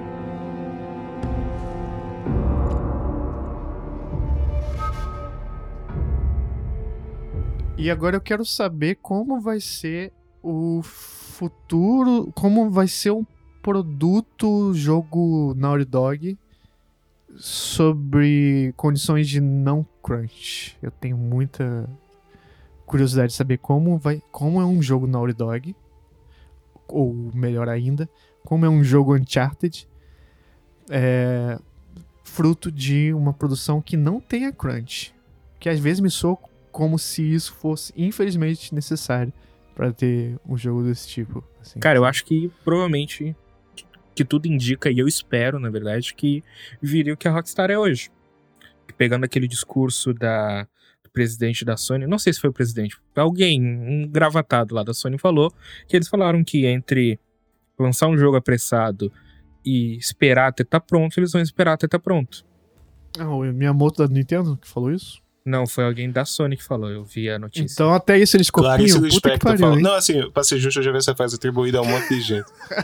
É. Não, não, mas foi o cara que falou. Foi, na né? entrev- Não foi exatamente essa frase, Uhum, mas tipo, uhum. foi o, o cara comentando. Acho que foi uma alfinetada no Cyberpunk lá, que foi na época que o Ah, Cyberpunk é. voltou pra PSN. Então era fácil, era Ai. chutar o cachorro morto, né? Assim, já tava. É, óbvio. Então, se essa filosofia da Sony for real e se, se aplicar aos estúdios que ela tem tutela, eu acho, e eu espero, na verdade, né, pra não ficar com esse tipo de prática ruim de mercado, que realmente se demore mais. Infelizmente, vai se demorar mais. Então, algo que provavelmente, por exemplo, se a gente pega o, o- a, a série Uncharted, 2007, 2009, 2011 e aí 2015, eu acho. Uhum. Eu acho que o- a tendência é esse tempo de lançamento aumentar. Tipo, ah, quando é que vai ser o próximo Uncharted? Ah, 2024, 2025. Na verdade, é 2016 o 4. É porque Uncharted cresceu tanto que teve alguns spin-offs no meio do caminho, né? A gente tá esquecendo do fabuloso Uncharted Golden Abyss, que é um jogo feito pelos mesmos produtores do clássico Bubsy 3D, que é a Band Studio. Band Studio, que do, do jogo que se é seu jogo preferido da geração passada. Isso. né? O Days Gone, é a mesma galera do Days Gone. Fez o. Em 2011, no mesmo ano do Uncharted 3, eles lançaram o Golden Abyss, um jogo de Vita. Também acho que é ano de lançamento do Vita, se não me engano. Ele é o que quer ser o console seller, né? O, e o tech demo do. Eu acho que não tinha a versão do Vita que vinha com ele já na caixa. Sim, Provavelmente. sim. É, é, E tinha um jogo de cartinha junto Isso. também. Um, um tempinho depois a Band lançou o Fight for Fortune, que é Muito mais ou menos, mas é um jogo de cartas com temática de Uncharted, você tem que juntar pontos, pegar tesouros, essas coisas. E Nathan Drake Collection veio em 2015, para 2016 veio o, o jogo, o 4, né, a Thief's End. E um ano depois, como um projeto separado agora, em vez de um DLC, o último jogo da série Uncharted que a gente tem é o Lost Legacy, ponto final. É, a gente fica na expectativa de ter mais um, né, Homo? E eu, agora respondendo a tua pergunta, se eu vejo a questão do crunch e tal, acho que eu sou um pouco mais pessimista. Eu acho que se rolar alguma coisa, considerando o preço de jogos hoje em dia, de produção e de venda, né, que vai ter retorno e coisa assim, vai ser tipo um jogo como serviço, sei lá, ou vai vir tipo outra pegada, usando a IP, sabe, um, um, um crossover, um PlayStation Stars Battle Royale 2 e o Nathan Drake tá lá, sabe? E eu não consigo ver. Ah, Porque a Rockstar, por exemplo, que fez o Red Dead Redemption 2, demorou 7, 8 anos pra fazer. Eles tinham interesse nisso, né? Sei lá, é um jogo autoral, de certa forma, dos irmãos Hauser lá, com um orçamento infinito e crunch pra caralho e tal. A galera que tem dinheiro pra fazer isso, sei lá, Epic Games, Ubisoft, não, não, eles lançam um jogo por ano, um jogo como serviço, é o que eles querem fazer, é o jeito deles fazer. E eu acho que a Sony vai por esse mesmo caminho. Que o, o Jim Ryan já falou algumas vezes sobre jogos estão ficando cada vez mais caros e que é difícil até migrar pra serviço, dando aquela. E eu falo pra ele, problema é seu. Exato, né? Porque, tipo, a Microsoft começou uma aposta lá atrás com Game Pass e hoje tá se pagando lindamente com a quantidade de assinantes que tem, consegue bancar os contratos dos jogos que vão entrar na plataforma e financiar os jogos que vão vir nos seus estudos internos, fora que a Microsoft tem um cheat de dinheiro infinito, porque ela não é só a divisão Xbox. Mas no caso da Sony, que a PlayStation está carregando a Sony já há alguns anos, ela já falou que cada vez mais caro de fazer, a gente vai precisar trabalhar em outros lugares com outras frentes né, de, de negócios e acho que já é sabido que o Jim Ryan já falou de jogos multiplayer agora vindo, tipo, fazer jogos exclusivamente multiplayer e jogos como serviço mesmo que durem mais de cinco anos e rendam por mais de cinco anos. Então acho que o Uncharted vai ficar na gaveta como esse jogo do passado, glorioso jogo do passado aqui, né? Eu acho a série excelente no geral. E que a gente não vai ver tão cedo e se ver vai ser por uma coisa assim, eu acho. Um remake, né? Pra investir menos. Olha, remake é bem. É. Favor, bem. É o que parece que vai ser, assim. Muito claro. Se a gente tem hoje um. Tão soprando por aí que vão ter um remake do The Last of Us 1, né? Tu ouviu falar disso? Ah, um remake do, do Uncharted 1 parece muito mais plausível. Ou tão plausível quanto, pelo menos. Inclusive, é, pra mim, mais. Uhum. Porque não precisa, gente. Cara, The Last of Us 1 já é maravilhoso. No Play 3, tá Saiu, ligado? saiu um remaster no, no 4. É, que é roda no remake, 5, assim. né? Tipo, porra, tá bom já, pô. Tá, a gente tá de boa. É, Pelo amor de Deus. é a filosofia GTA. Tem que ter a sua versão pro novo console sempre. Não, é, é a filosofia Skyrim, né? Tem que ter a versão pra. Ah, hoje em dia eu acho que o GTA tá pior que Skyrim, porque hoje... É bizarro fazer isso com um jogo linear, né? Uhum. Muito bizarro. E Ah, mas falando daquilo que tu falou do jogo como serviço, eu não sou tão pessimista assim como tu. Eu acho que dá pra tentar aproveitar o melhor dos dois mundos, tá ligado? Tentar, beleza, quer lançar um Uncharted multiplayer, Battle Royale, alguma coisa do tipo pra ficar faturando dinheiro, lança, mas tenha em paralelo uma equipe lá fazendo o jogo central. Não tô dizendo um Uncharted 5, porque acho que aí é uma opinião minha. Eu acho que se for pra lançar um Uncharted 5, tem que ser sobre o Nathan Drake. eu espero que seja sobre o Sam dele, o personagem, o irmão dele que foi introduzido no 4. Mas aí, mas aí botar na cronologia principal que fala do Nate, eu não sei se é, é, é, comercialmente é viável e se eu pessoalmente gostaria. É justo. É porque. Pra mim vai ser um rebranding a lá God of War. Ou talvez, como o Uncharted Lost Legacy foi, Uncharted, dois pontos, alguma coisa, né? Não precisa numerar, lança como spin-off, tem um monte de personagens secundários. O próprio Lost Legacy a gente joga com a Chloe e com a Nadine, que são personagens. Um era antagonista, a outra era um coadjuvante. E. E sei lá, que, e funciona pra caramba. O Lost Legacy é um jogaço. Eu acho que o Uncharted pode ir por esse caminho, né? De investir em jogos menores, coisas assim, remakes. Eu acho que a gente não vai ver um jogo novo da série principal tão cedo mesmo. É, uma coisa que tu me fez pensar, tu falou jogos como serviço, a Ubisoft já falou, por exemplo, que o Assassin's Creed ela quer lançar um jogo, tipo, uma plataforma como serviço, tem um nome pra esse tipo de... O que o Fortnite é hoje em dia, que além de ser um jogo... Games as a Service. É, porque ele é um hub social até. Você entra lá, você vai jogar... É o que as pessoas querem que o FIFA seja. É um jogo unitário só que atualize. Mas vai ter.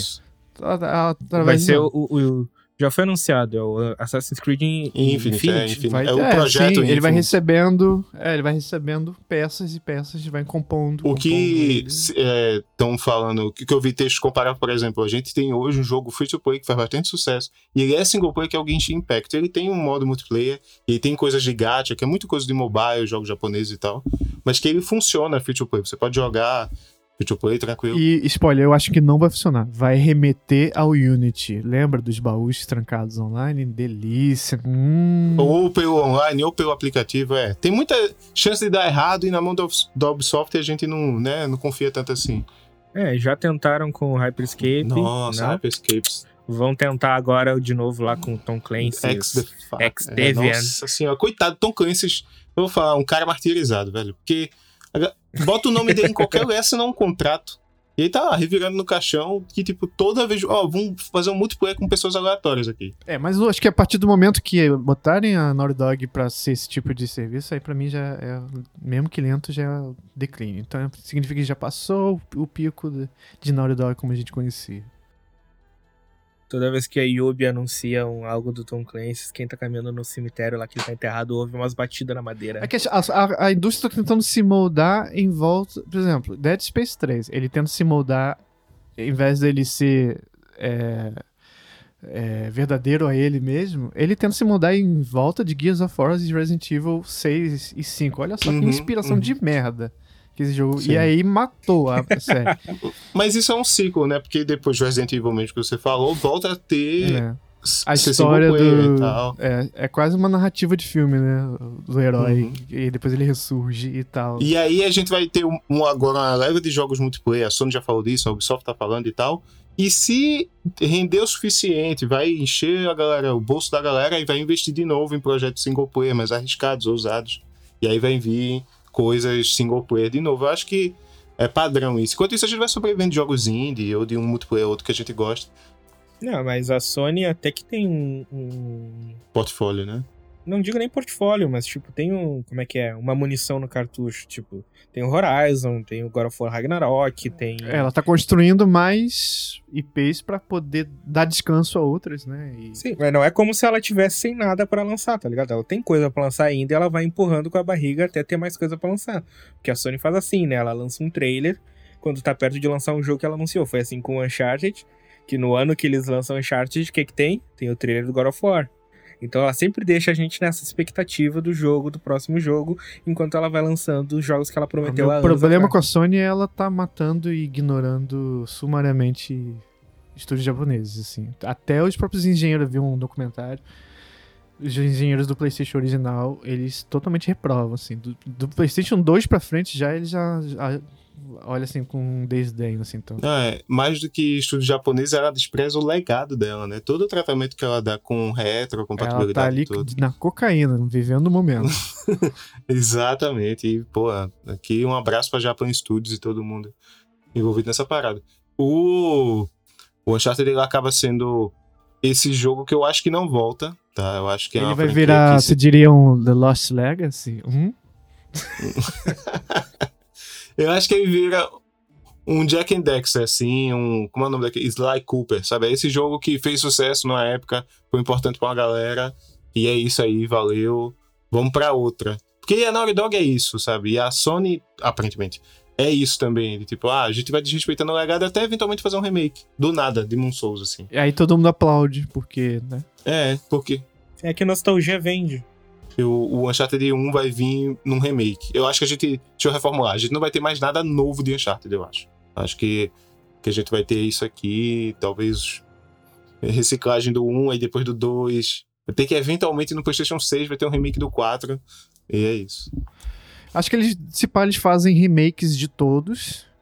eh, e, ou, ah, e botam multiplayers parrudos nesse modelo aí que vocês estão falando, Tá, é. sabe? Mas eu acho ainda que unindo alguns temas, por exemplo, nessa onda eh, de personagens femininas fortes que teve na última década, eu acho plausível que talvez esteja algum projeto engavetado ou em estágios de pré-produção lá na Naughty Dog de um jogo, não digo um jogo da saga principal, mas tipo um The Lost Legacy da vida, com aquela personagem do final do, do, do, do, do jogo 4. Como a gente tinha feito em projetos anteriores da Naughty Dog, a gente usou vários motores de renderização ao mesmo tempo que a gente escrevia, principalmente para lidar com diferentes partes do mundo do jogo. Dois dos principais sistemas renderizaram a nossa geometria e um terceiro renderizou a água, enquanto outros renderizadores cuidaram das partículas, dos decalques e do HUD. Todos esses foram fortemente otimizados para o hardware do PlayStation 3, usando os SPUs do console em alguns casos para sobrecarregar o processador gráfico RSX. O nosso shader de água não usa só as mesmas técnicas básicas de reflexão e refração dos outros jogos, mas ele modela de maneira única o fluxo de água de forma eficaz e alguns princípios físicos, eles sendo baseados na profundidade da água, que ajudam a dar à nossa água uma aparência muito mais realista. A gente fez todos os nossos efeitos de água, espuma, bolha de água, lodo, no sombreador, o que também ajudou a vender a nossa água. No geral, nós ficamos muito felizes por não só atualizar os termos de tecnologias gráficas, mas também por ajudar a elevar o nível. Quando a gente começou a desenvolver as ideias para Uncharted, a gente explorou várias direções diferentes. Mesmo que a gente soubesse que a gente queria fazer um jogo de ação de personagem em terceira pessoa, ambientado num mundo sem loadings, o resto da jogabilidade, da história, as configurações mudaram muito nas nossas discussões. Por uma variedade de motivos, a gente demorou um pouco para definir o conceito final do jogo.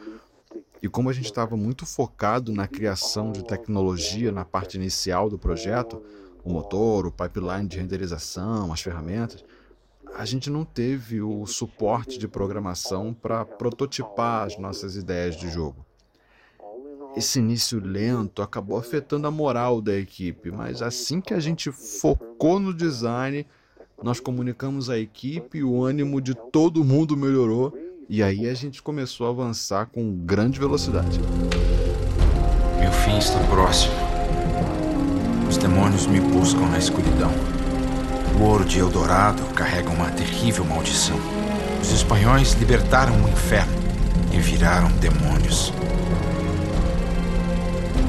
Meus homens foram todos mortos, deixando a sua tarefa para mim. Nenhum navio sairá da ilha destruí todos e inundei a cidade amaldiçoada. Um mal desse tamanho não deve nunca sair dessa ilha.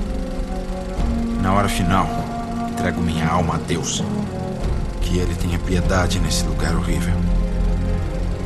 Francis Drake.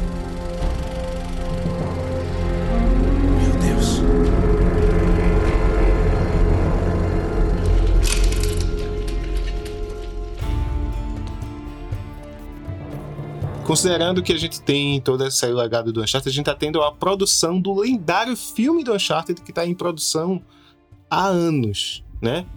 E, os, Ih, rapaz, e os últimos momentos aqui, nos últimos anos, a gente tem visto mais coisas, tá confirmado, vai rolar, tem foto do. Qual é o nome dele? O Homem-Aranha, o Tom Holland. Ele tá como Nathan Drake e o Mark Wahlberg como Sullivan, aparentemente. Eu não sei pra onde isso vai, mas a gente tem. Meu, quem escolheu esse cast? Cara, isso- é, isso aí é. Você tá com vontade de comer pipoca e tem uma, que é uma desculpa muito boa pra comer pipoca? É isso. Sabe? Assista Código da Vinci. Com... Vai no cinema, igual Sonic. Vai ser o Sonic. Vai a desculpa pra. Tu comer tá muito Mas se for o. Sonic é bom já, Tá muito entendeu? otimista. Mas pode... É isso, exato, tá muito otimista. Pode Caramba, ser que mas vocês não, elevam não tanto o filme do Sonic assim. Não, não, mas tu tá muito otimista de achar que vai ser um filme pipoca. Tô... Meu medo é que não seja nem isso. Ah, Meu- eu acho que vai. Meu Não, medo acho é que que, seja eu um- acho que pode ser um filme Meu decepcionante. medo é que seja assim. mais um Assassin's Creed. Ah, decepção acho que é certa. Isso aí já é certo, sim. Vai ter ação, mas vai. Com certeza já é, já é um produto feito pra decepcionar fãs. A galera, eu lembro que é uma coisa que existe desde o Uncharted 2, assim, que o povo já falava de. Não, vai rolar filme do Uncharted. Porra, claramente o filme tá pronto já. É só a gente filmar. Chama aquele Nathan Fillion, que é igual o Nathan Drake. Viram já o fanfilme que fizeram com ele? Sim. Porra, é incrível, excelente. É, é um comercial que eu li? Não, é um curtazinho, né? Não, é um curta é feito o o dinheiro deles. Não, não teve ninguém por trás. E, tipo, muito bom aquilo ali, mas, né, ficou ali.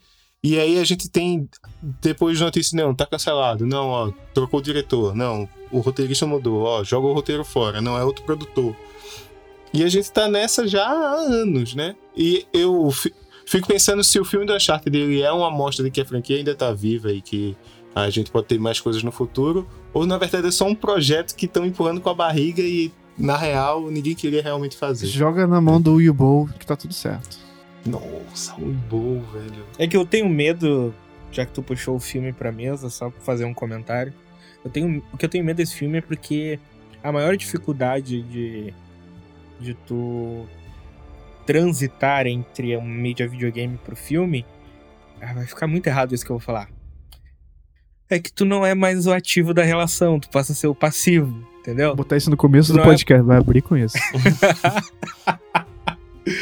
É, é. Então, tu, tu não é mais o cara que faz as ações, tá ligado? Não é, o controle não tá na tua mão. Esse para mim é o problema, por exemplo, daquele filme do.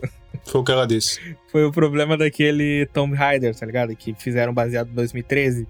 Que, tipo, é quase. Tirando uma parte ou outra, mas é quase o jogo. Mas, tipo, no jogo eu tava jogando. Então a emoção era diferente, a tensão era maior. É, é o que eu sinto um pouco nos jogos. Desculpa, nos filmes da, do Hitman, né? Que teve dois até com atores diferentes e tal. Mas o Hitman é outra parada. Você jogar Hitman é uma coisa. O filme do Hitman não tem não tem a mesma coisa, porque você não se disfarça, você não tem aquele gameplay emergente que é. É porque Hitman é sandbox. Né? É, a história você tá criando ali, tipo, quando eu jogar a fase, quando o Romo jogar, quando quer jogar, vão ser coisas diferentes, porque cada um teve sua abordagem e tal. Histórias emergentes. É, e o filme tá lá solto, sei lá. Não, não é a mesma coisa. Tenta juntar as pontas que nunca existiram, talvez talvez um termômetro para as coisas sejam os, o número de vendas é, que até o Cash trouxe aqui. Como eu tinha dito, o primeiro, Drake's Fortune, vendeu mais de 4 milhões. Segundo, 7 milhões. Aí é uma crescente. Terceiro, não foi muito acima, digo mais, baixou um pouco. 6 milhões, mais de 6 milhões. E aí, gloriosos pouco mais de meio milhão pro Golden Abyss do Vita. Que a plataforma diz muito. É, a plataforma diz muito também, às vezes, sobre o seu jogo, né? Nathan Drake Collection, 5 milhões. E, como digo, a plataforma diz muito, e olha a base da, plataforma PlayStation 4, Uncharted 4, Chief's End, 15, 15 milhões. São números GTA-escos quase. São números que os, os GTAs antigos vendiam, assim, sabe? É muito, muita coisa para se vender. Para um exclusivo, é muito. É absurdo. E Lost Legacy, é. Eu não sei qual junção de coisas ah, as pessoas não estavam interessadas porque não o jogo inteiro. Mesmo sem comprar, não sabe sobre o que se trata, ou, ou a, a junção de pelo fato a série fechou no 4 e já as pessoas não querem ter mais tanta relevância e vontade com a série. Então ele vendeu só um pouco mais de um milhão. Essa expansão standalone, né? Então ele teve seu pico ali no 4. É um bom termômetro para ver que Uncharted sem Nathan Drake não vende. Harry Potter sem Harry Potter não existe. É importante dizer que esses dados são de janeiro de 2018, tá? Porque aí não estão. O tempo passou, agora pode ter comprado mais, mas de fato o... é um bom termômetro, né? Como tu falou para a gente ver onde que chegou cada ponto da série, mas ainda assim não deixou de ser bastante premiada, né? O Uncharted 2, que é esse favorito de muita gente. Ele foi eleito jogo do ano pela Spike TV, Game of the Year, lá no ano que lançou, e o Uncharted sempre se faz presente nas indicações de jogo do ano, melhor jogo de PlayStation, né? E todo todo ano que lança, a galera tá de olho nele e ele chega, tirando o Golden Abyss, né? ele chega a mostrar o seu valor assim para crítica também, não só com o público. É, até hoje o pessoal chora que o Overwatch roubou o título de game do ano do Uncharted, né? Eu senti um pouco também, porque Uncharted 4 é o meu favorito da série. Acho que questão de história, o 4 é o melhor e a ação, aquela coisa do conciso, né? Assim, um pacote, um bom pacote de Uncharted é o Lost Legacy. Eu acho que ele não é grande e a ação que ele tem, uma coisinha meio mundo aberto que ele tem também. E hum. o final, meu irmão, aquele é, final. porra, lá, a cena final, aquilo, o set piece final é muito legal. É o é Magna Opus da série. Assim. É, eu vou ser meio polêmico aqui, eu vou dizer que eu. Sim, eu acho que o Uncharted 4 merecia esse título em 2016, mas Uhum. eu acho muito mais justo, dado o contexto, o Overwatch levar do que o Sekiro que levou no ano dele. Só vou deixar isso na mesa. Sekiro, 2019. Quem é que tava em 2019? Comentários aí, mandem comentários, porque é. A gente podia fazer um, um- um- julgar os Game of Sim. the Year daí, hein? É verdade, é verdade. Só, só, vai- só, só cagar a regra, né? Tipo assim, só a gente é só a galera que joga videogame de vez em quando. E dizer, não, merece não. Tá ligado? Merece. É o que a gente faz na internet. Sim, sim, Desde sim. que a internet começou. Pô, E dá os tá argumentos. E dá os Não, argumentos. não, justo, justo, justo.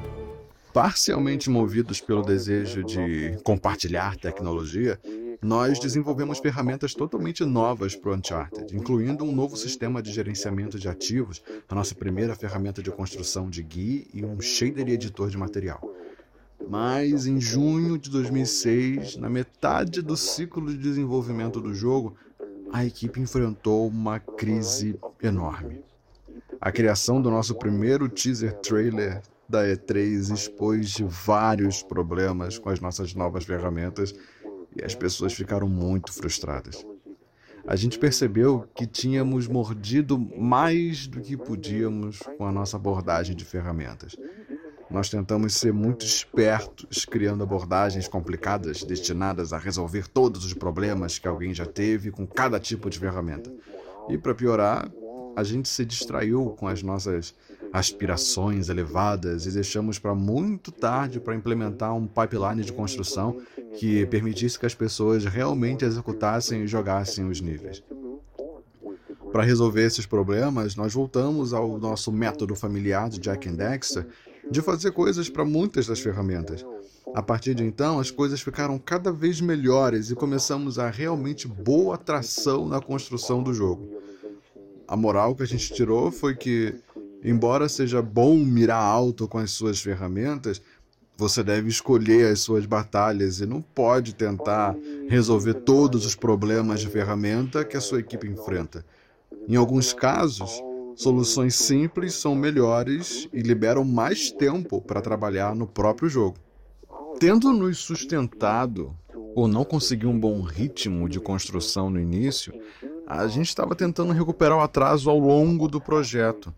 Um tema recorrente nas nossas discussões pós-mortem para o Uncharted é que, em muitos casos, a gente gostaria de ter começado a construir o jogo com as ferramentas simples que se tornaram disponíveis desde o início, em vez de esperar pelas tecnologias ou código de jogo que a gente pensou ser necessários para apoiar as nossas ideias de design ou de produção, às vezes muito complexas.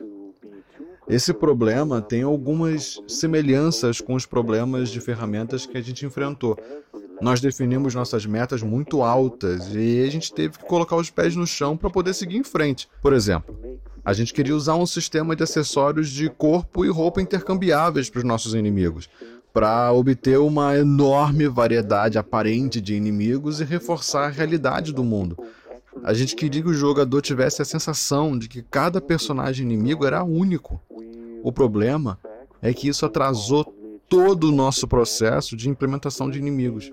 A gente não podia começar a finalizar os inimigos até que finalmente a gente percebesse que não tínhamos tempo para criar o nosso sistema de trocas e simplesmente continuamos a fazer os inimigos da forma que estão no jogo final. Isso está de acordo com uma das nossas filosofias de desenvolvimento predominantes da Naughty Dog, que é continuar a fazer o jogo é a melhor maneira de fazê-lo. É importante fazer um planejamento suficiente, mas não planeja demais. Você faz tantas descobertas durante a implementação que mudarão o design que é melhor começar a implementação o mais cedo possível, na medida em que suas ferramentas permitirem para aquele momento. Vocês devem perceber que eu me preparo para os imprevistos. Larguem suas armas. Ali embaixo. Sem heroísmo, por favor. Ou eu vou matá-la. Eu nunca vi uma coisa assim antes. Isso é só uma caixa. O tesouro real de Eldorado está dentro. Abra logo!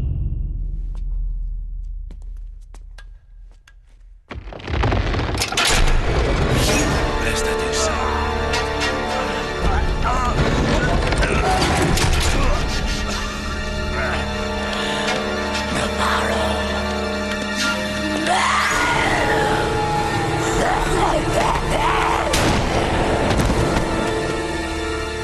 Adiós. É. Que pouca imaginação. Navarro, aquela coisa dizimou uma colônia. Você não sabe o que está fazendo. Errado. Eu sou a única pessoa nessa ilha que sabe o que está fazendo. Carga na estátua. Cuidado! Vocês têm ideia do valor disso? Pro comprador, certo? Levanta-lo!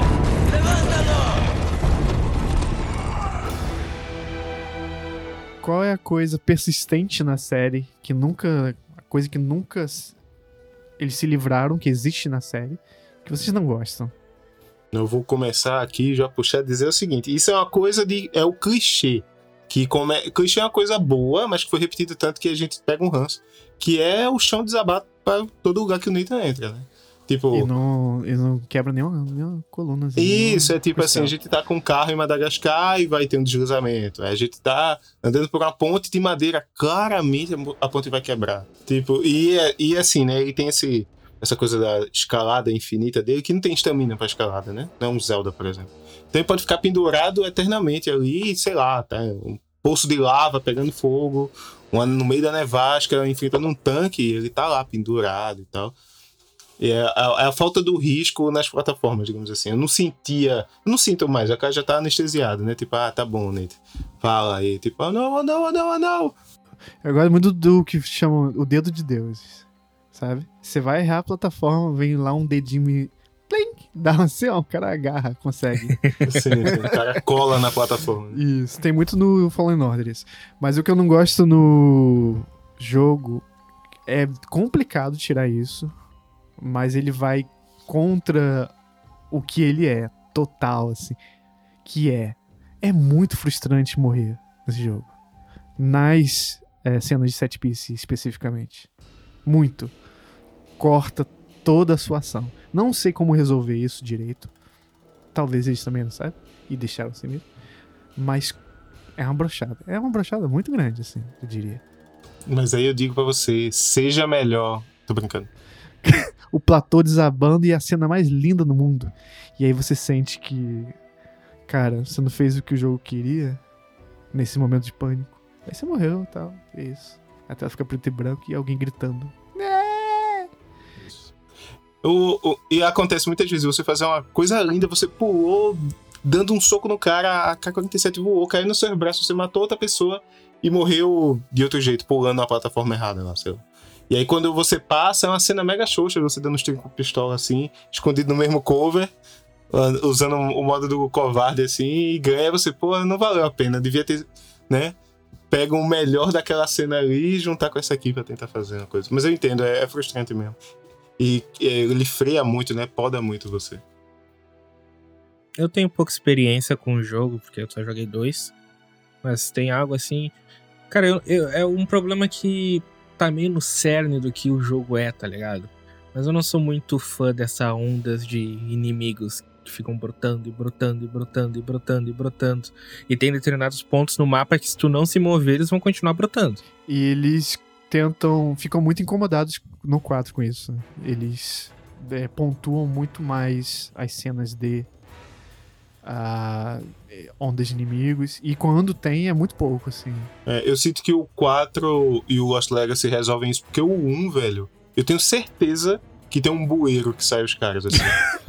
Porque não é possível, tipo, tem hora que eu acho que é um pouco disso mesmo, cara. De se eu ficar parado aqui, vai continuar surgindo inimigo. Parece que é isso, tipo, tem um spawn de inimigos ali. Aí vai também junto com o comentário que fez lá no começo sobre o genocida. Porque no 4 especificamente vai muito contra a- o minimalismo, a coisa mundana de você com Helena jantando e de repente você tá numa, num mapa com inimigos in- é, infinitos com uma pistolinha matando mais Uhum. 100 pessoas assim. Sendo puxado por um caminhão na lama. É. Pelo menos o, o 4 ele já tem até esse self-awareness de saber que ele é essa piada, tanto que tem um troféu, um achievement que é dissonância narrativa que é matar mil inimigos.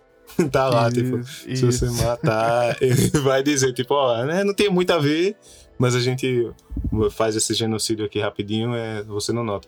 E eu sinto que a gente. É porque, né, aqui é um cast pra gente falar dessa série toda e tal. Tem muita coisa a gente falar de jogos específicos, mas eu sinto questão de gameplay, o, o 4 ele é para mim um ápice justamente porque as armas são mais interessantes, os inimigos são variados e a questão do gancho, na verdade é um grappling hook, né? Que você joga pra se pendurar nas coisas e tal. Durante o combate, porra, beijo do chefe, assim, excelente. Que, tipo, adicionou, assim, expandiu, né? O 3 já era incrível, o 4 para mim é muito melhor. É uma crítica meio não muito embasada, porque eu não não joguei os dois primeiros, assim, para ver como é que eles faziam isso lá. Mas tem algo, assim, que eu não curto em qualquer série, é retcon, tá ligado? Tipo, ficar o tempo todo voltando e flashback. Não, mas porque lá atrás ele tinha um irmão. Não, mas porque lá atrás ele tinha o gancho lá na prisão.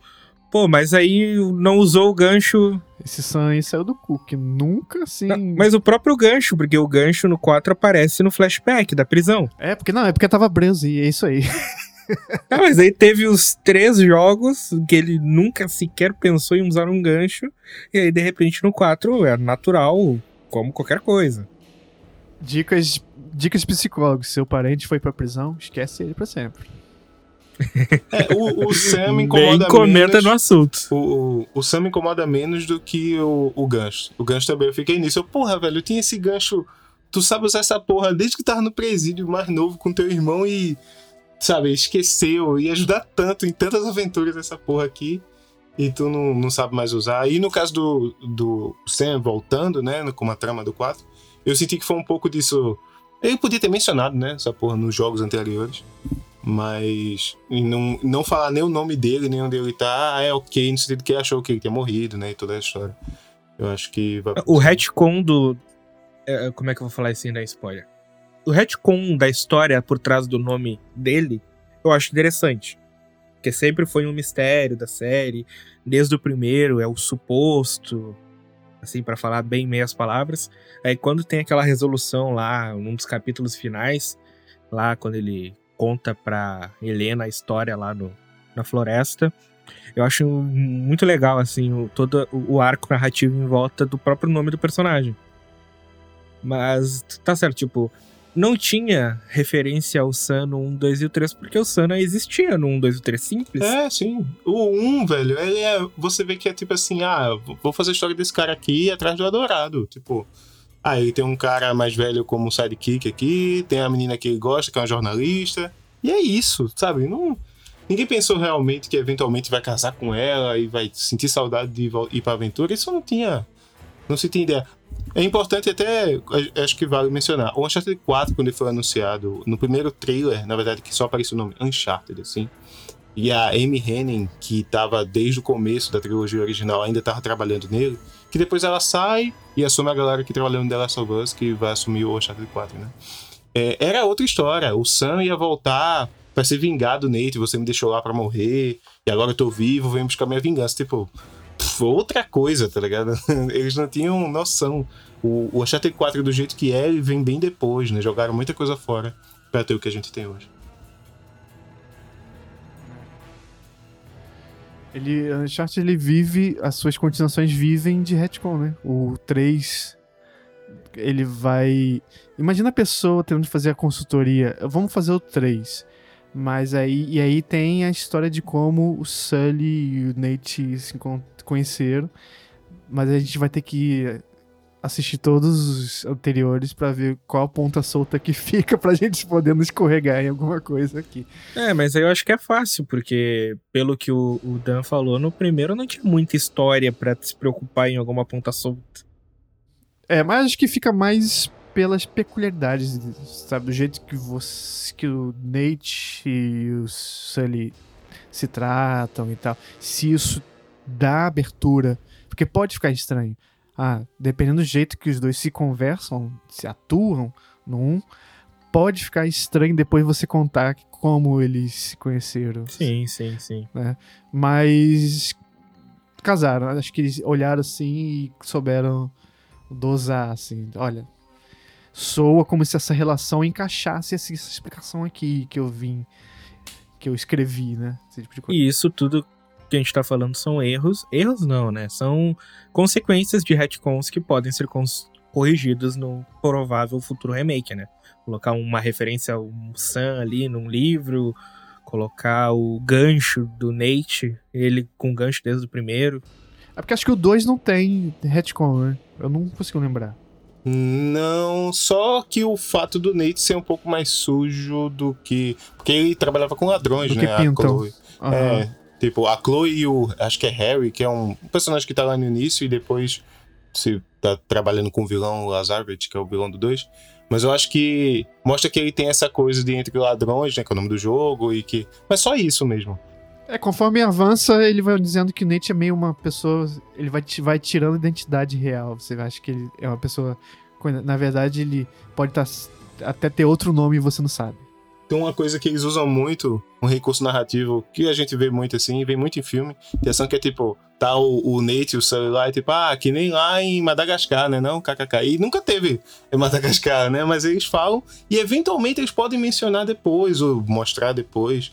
É um pouco tem no, nos Vingadores, nos filmes dos Vingadores, o Gavião Arqueiro e a Viúva Negra mencionavam, eu não esqueci o nome do lugar, mas eles mencionavam sempre, como é? Isso, né? Ah, que nem lá em Budapeste, tá pior que Budapeste, não sei o quê.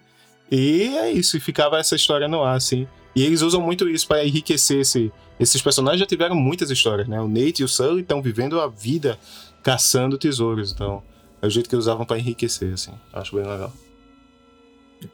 É, mas é meio estranho a história do Nate e do Sully, porque no 3 a gente estabelece que os dois conheceram ah, quando o, o, o Nate era adolescente, aí parece que o, o Ele fugia do orfanato, né? Pra pegar o, o ir no museu e tal.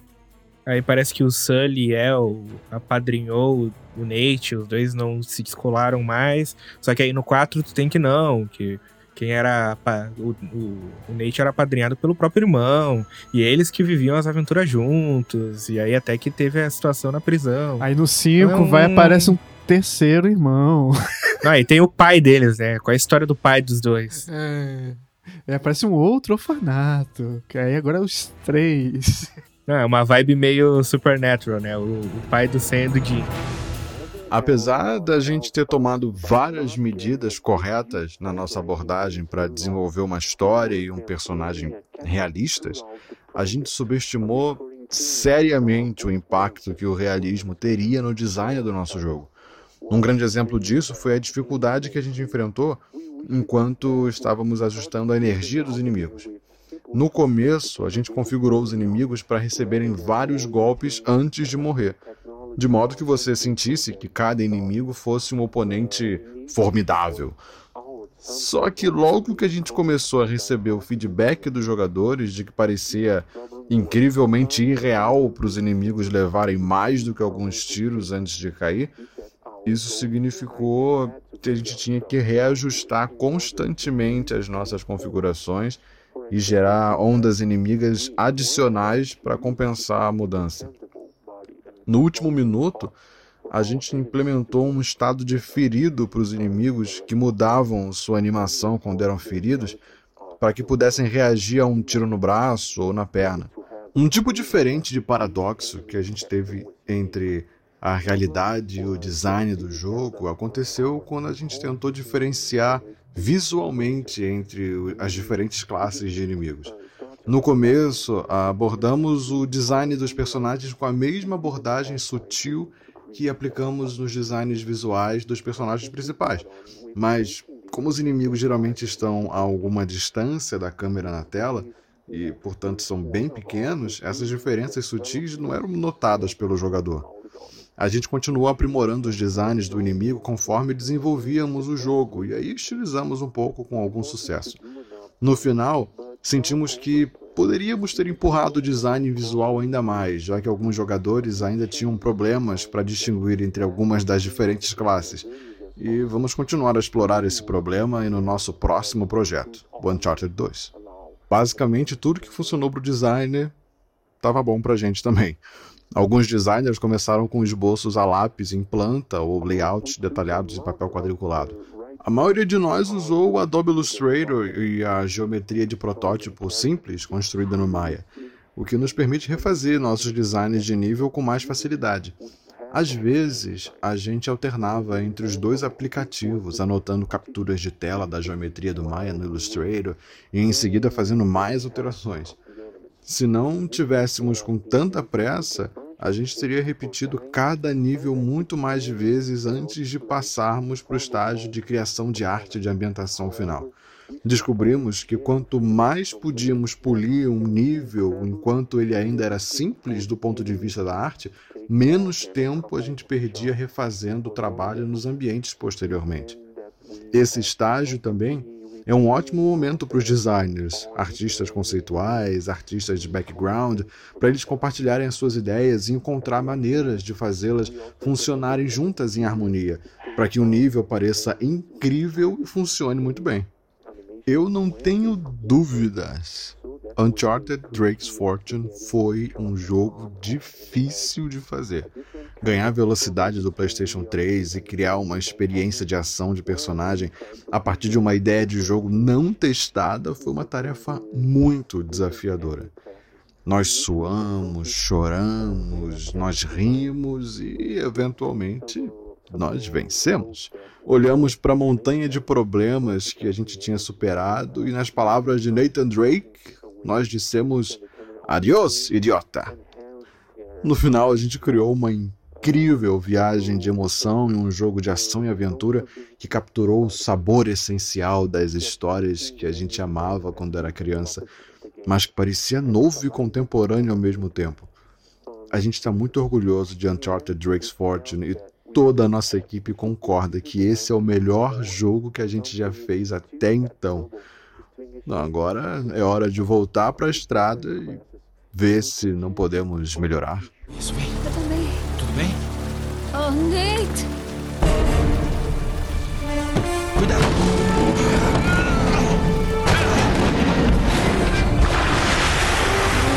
Adiós, otário.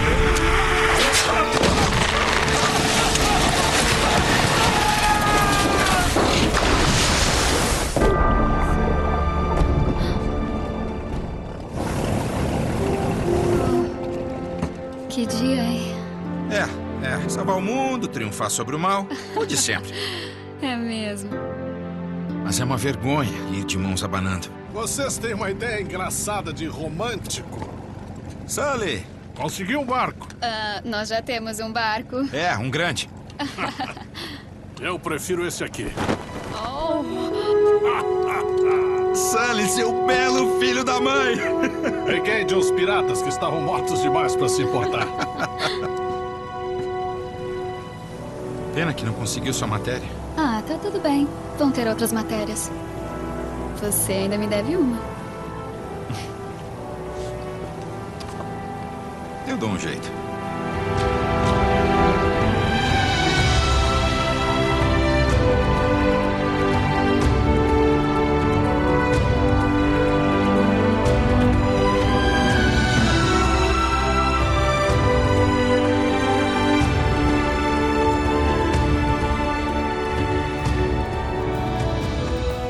Mas é isso, vamos só ranquear os Uncharted agora, vai. Romo, me diz aí. Me dá uma ordem dos. Eu vou considerando Uncharted 1, 2, 3, 4 e Lost Legacy, tá? É, terceiro lugar, 2. Segundo lugar. quer Terceiro lugar, Uncharted 2. Segundo lugar, Uncharted 3. Primeiro lugar, Uncharted Lost Legacy. Porra. O 4 tá pior do que o 3 e o 2, pô. E Caramba, tem um 4. Calma aí, não, gente. Calma aí, espera. Espera, não, não, não, não, não, não, não, não, não, não, não, não, não. Calma aí. É Mudou tudo agora, hein? Mudou, hein?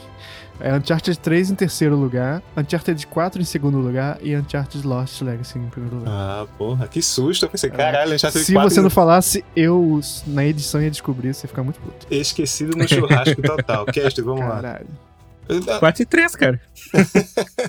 Foi que tu jogou. O 4 em primeiro, o 3 em segundo. São os dois que você é jogou, tem. né?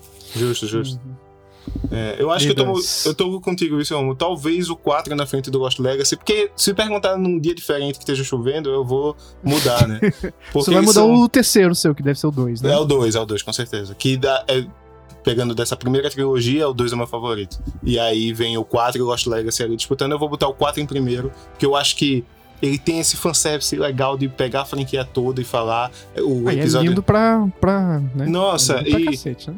o quanto ele leva em consideração tudo isso que a gente falou de ah, o, o, o Nathan é genocida ou não, a relação entre os personagens, a obsessão por tesouro, que é muito sobre isso, né? Às vezes o irmão, às vezes ele mesmo. O Sully já dizendo que não aguenta mais. Tem horas que, ó, tipo assim, eu já, já tô velho para fazer essas coisas. Porra, ele é muito foda.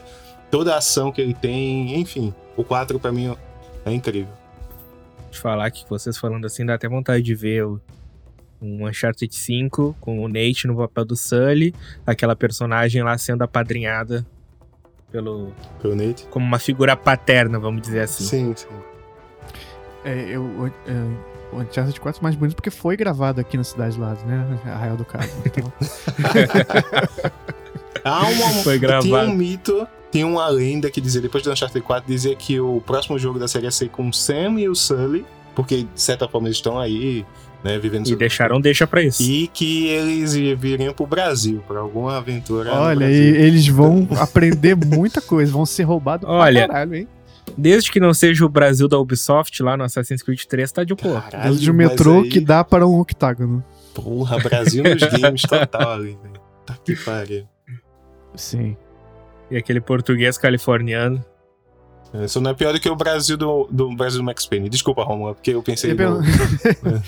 eu ia perguntar um negócio pro Dez, mas é spoiler do Last of Us. Se você achou um objeto num certo lugar. Putz, e com certeza eu encontrei, porque eu lembro do troféu relacionado, mas eu não lembro o contexto. Mas eu lembro de ter encontrado alguma coisa. Ah, sim, sim, sim, sim. Sim. Eu achei, achei. Lembrei. Não tem nenhuma, história nenhuma, é, objeto lá. Uhum. Tá, então. Não, é... pô, a gente pode falar isso, né? Vai. É o anel do Drake. O anel banco. do Drake tá em algum lugar. Isso, eu não sei onde, mas tá em algum lugar ali da Last of Us Part 2. É meio louco isso, porque tem os jogos do Uncharted no. no é, tem jogos de tabuleiro na loja de brinquedos, assim. Tem vários Play 3 naquele jogo. Isso, é, inclusive. Fat ainda por cima. O PS Vita 2. também. Então, PS Vita não, PSP. É, não, tem um Vita no jogo. Tem alguém jogando Hotline Vita Miami. ouvindo... Isso. É, exato. Muito bom. E aí leva uma facada na jugular. Muito bonito. Ele está no trailer, tá? Esse não é spoiler. Tá no trailer, não é spoiler. Um, tem um Uncharted de. Eu não sei de que país, mas eu vou dar um tiro assim. Indiano. Digo, um jogo ah, indiano. Sim. Uncharted indiano. Mas não é Uncharted o nome, né? É outro nome. Não, é mas é assim. Total. É. Isso, isso, eu tô ligado, tô ligado. E é, é muito ruim. Muito ruim. É, é isso, isso. Ele é tão ruim que é bom, assim. né? O Mineirinho Adventures. Tão ruim que é bom. É. Não tem vontade de jogar, mas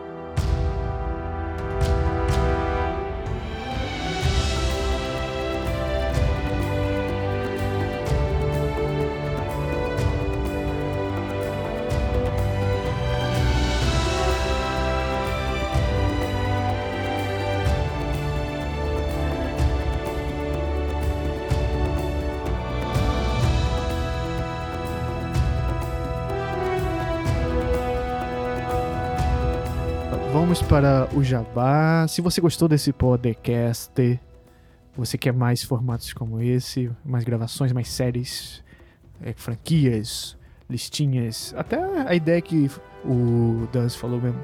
Ah, vamos analisar é, Game of the Years e cagar em cima deles ou não? Não sei. Bora. Bora. Então, se você quer, acessa lá apoia.se barra supernovas Tá no, o link tá no post também. Que você pode contribuir com qualquer valor para a gente continuar a gravar coisinhas bonitinhas, gostosinhas de séries.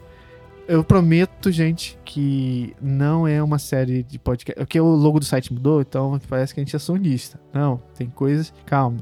Tem, tem coisas variadas. Mas, é, bom, querendo ou não, a plataforma que dominou na geração que se passou teve franquias muito fortes da Sony. Então vai ter bastante coisa da Sony, mas não quer dizer também que a gente não vai falar em algum momento de jogos da Nintendo.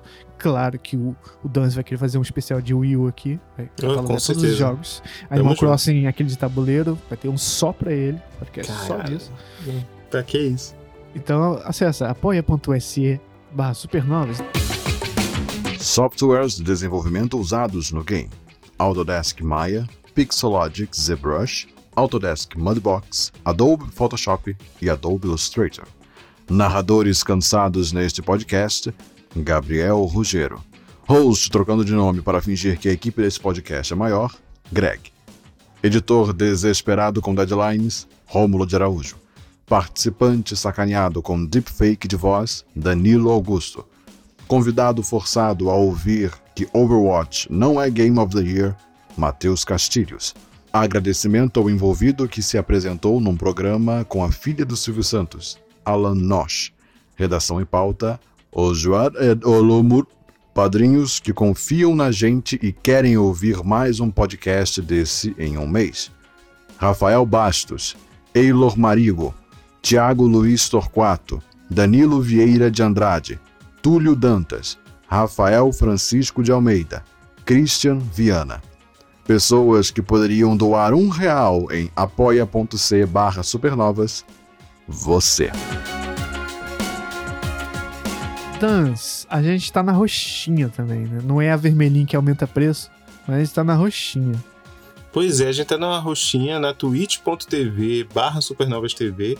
A gente acaba tá sumindo um pouquinho, né, Romo? Mas a gente vai voltar com força total aí, a gente tem vários projetos para começar. E um anúncio em tempo, a Twitch baixou os preços de sub na plataforma, então agora você pode contribuir com o canal por R$ 7,90. O patrão até... tá maluco! Mas Botini, Botini, Botini!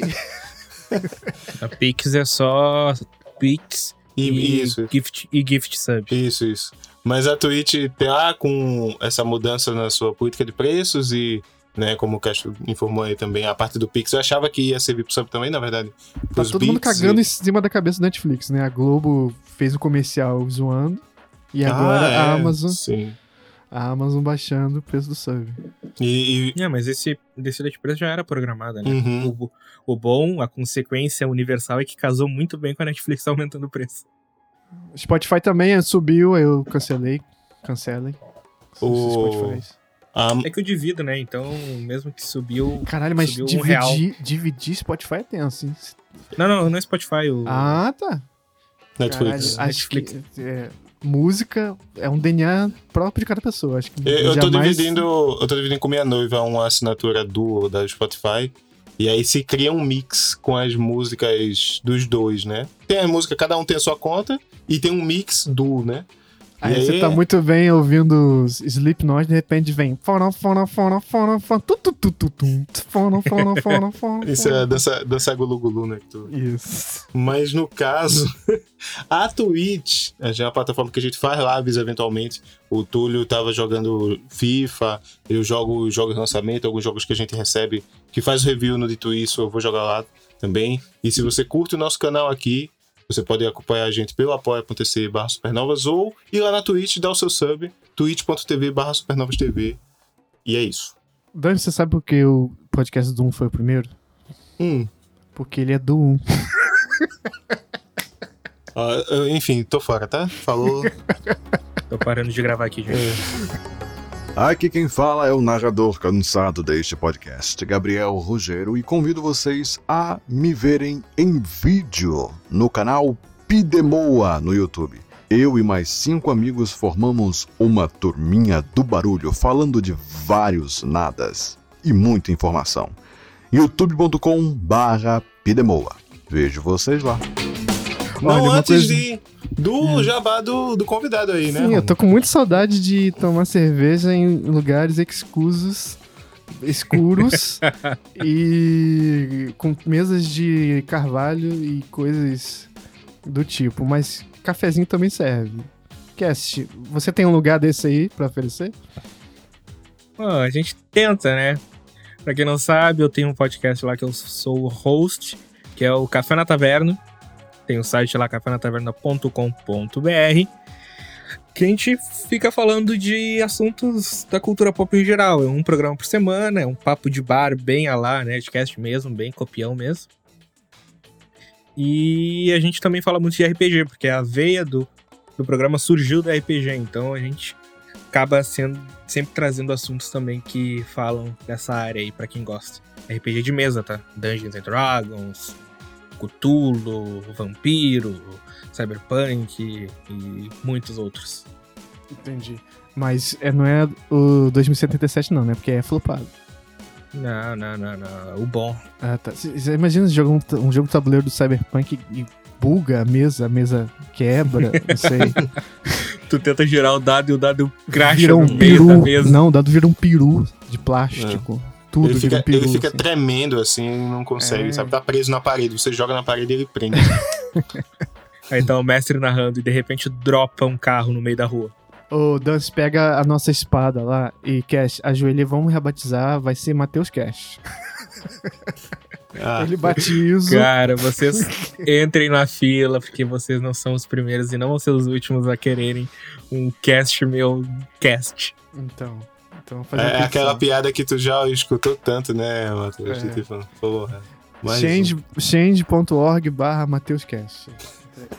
Ouçam o episódio lá do especial de um ano, que vocês vão ver uma história que deu uma briga interna do grupo lá. Por causa dessa exata Gosto, discussão. gosto, brigas, gosto. Mas é isso. Ô, então tá nas plataformas principais, né, Cash? Tá em tudo, cara. Até no YouTube, se tu quiser. Só que vai ser uma merda porque tá tudo picoteado por causa do copyright. Hum, é, tomara que morra, né, essa, porra de YouTube. Tá, tá demorando já, né? Porque- Mas então é isso, gente. Acompanhe lá nas plataformas de podcasts habituais, as mesmas que estamos, inclusive Spotify, Deezer, iTunes, Amazon. Ou Cast, bota na, ah, ninguém lembra, mas bota na Amazon também, hein? Tá lá, tá lá, tá lá. Amazon Olha aí, Music. Ele é esperto, ele é esperto, hein? Eu lembro que eu recebi o e-mail, cara, eu não tenho nada de plays assim relativas. Eu recebi tá um lá, e-mail né? da Amazon falando antes de lançarem que eles estavam planejando fazer e era um formulário de pré-inscrição e eu me senti muito exclusivo. Eu gosto muito do da, da Apple, que até o Danz mandou uma vez. Que ele, em vez de oferecer formas de você monetizar, ele quer cobrar você membership pra você que é podcast. Se você tá aqui, você tem que pagar. É, isso sensacional. Paga pra mim que eu te ajudo a cobrar dos outros, mas tem que pagar pra mim primeiro. Isso, isso. É um, quase um esquema de pirâmide, se você pensar bem. Não, eu tô aqui, tu me investe 10 reais, convida 10 amigos. isso. Exatamente. Gente, deixe os comentários aí sobre a sua relação com Uncharted, as coisas que você não suporta, o seu jogo favorito da série, por quê e por que estamos errados em algum ponto ou alguns pontos. Quero E eu vou ver. deixar uma pergunta pro público também. Teremos algum dia Uncharted no PC? Vai. Ah, vai Vazou rolar. lá no documento o 4. Por que o 4 e não logo o Collection e o 4? Não sei, mas. É. O 4 vai rolar e eu acho que o Collection rola eventualmente também. Aí a, a comparação na- no YouTube, vídeos de comparação da Digital Foundry. De um lado, PlayStation 4. Aí o Nate entra no, no sótão dele. E aí rola uma can do lado dos fãs chorando de emoção. Sabe?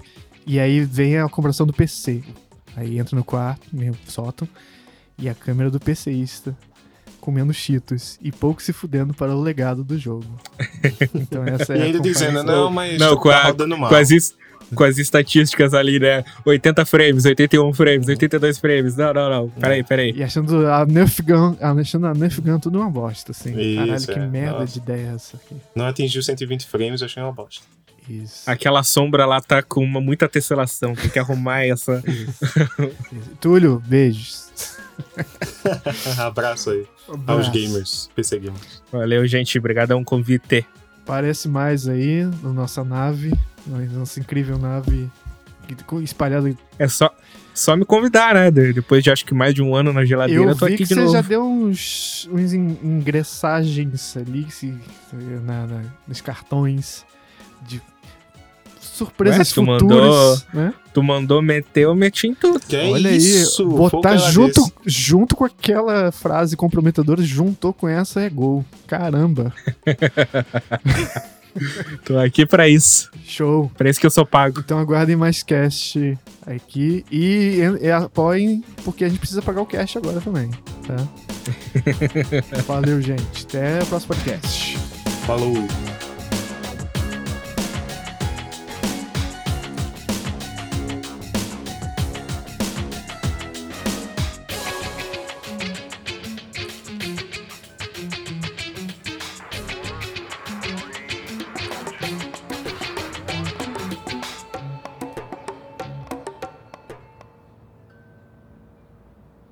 Eu tava me informando sobre uma entrevista de emprego que eu vou fazer. Sei. Uma, uma empresa aí. Não, é sério, é sério. Uma empresa que é de material de construção e coisas assim.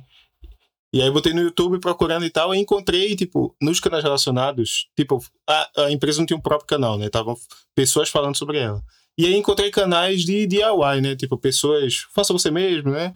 E gente arrumando a casa, limpando um negócio.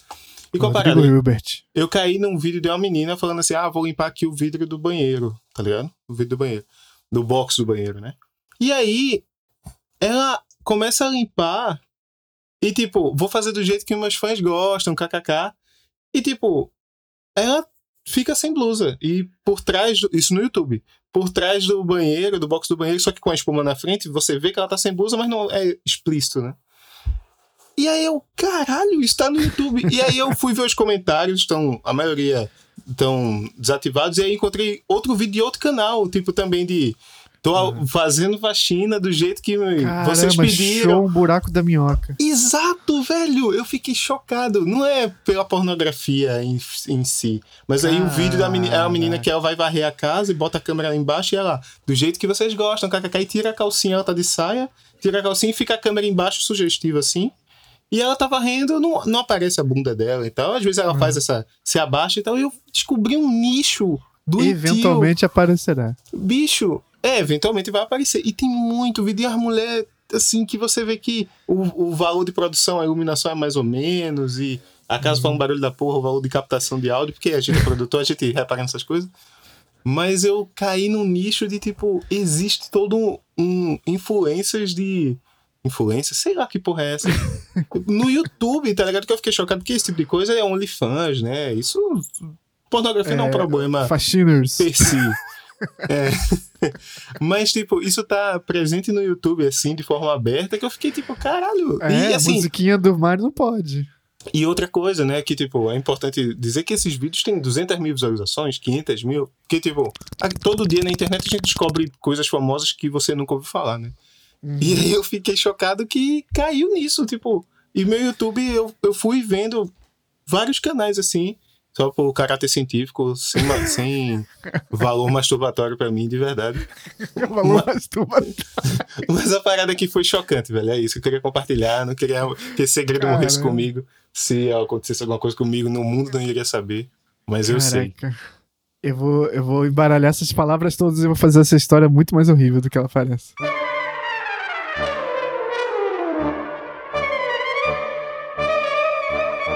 Eu tava me informando sobre uma entrevista de emprego que eu vou fazer. Eu caí numa menina falando assim: ah, vou limpar aqui o vidro do banheiro, tá ligado? E aí ela começa a limpar, ela fica sem blusa. E por trás do. Tu mandou meter, eu meti em tudo. Doentio. Tira a calcinha e fica a câmera embaixo sugestiva assim. Descobri um nicho. É pela pornografia em, em si. Porque a gente é produtor, a gente repara nessas coisas.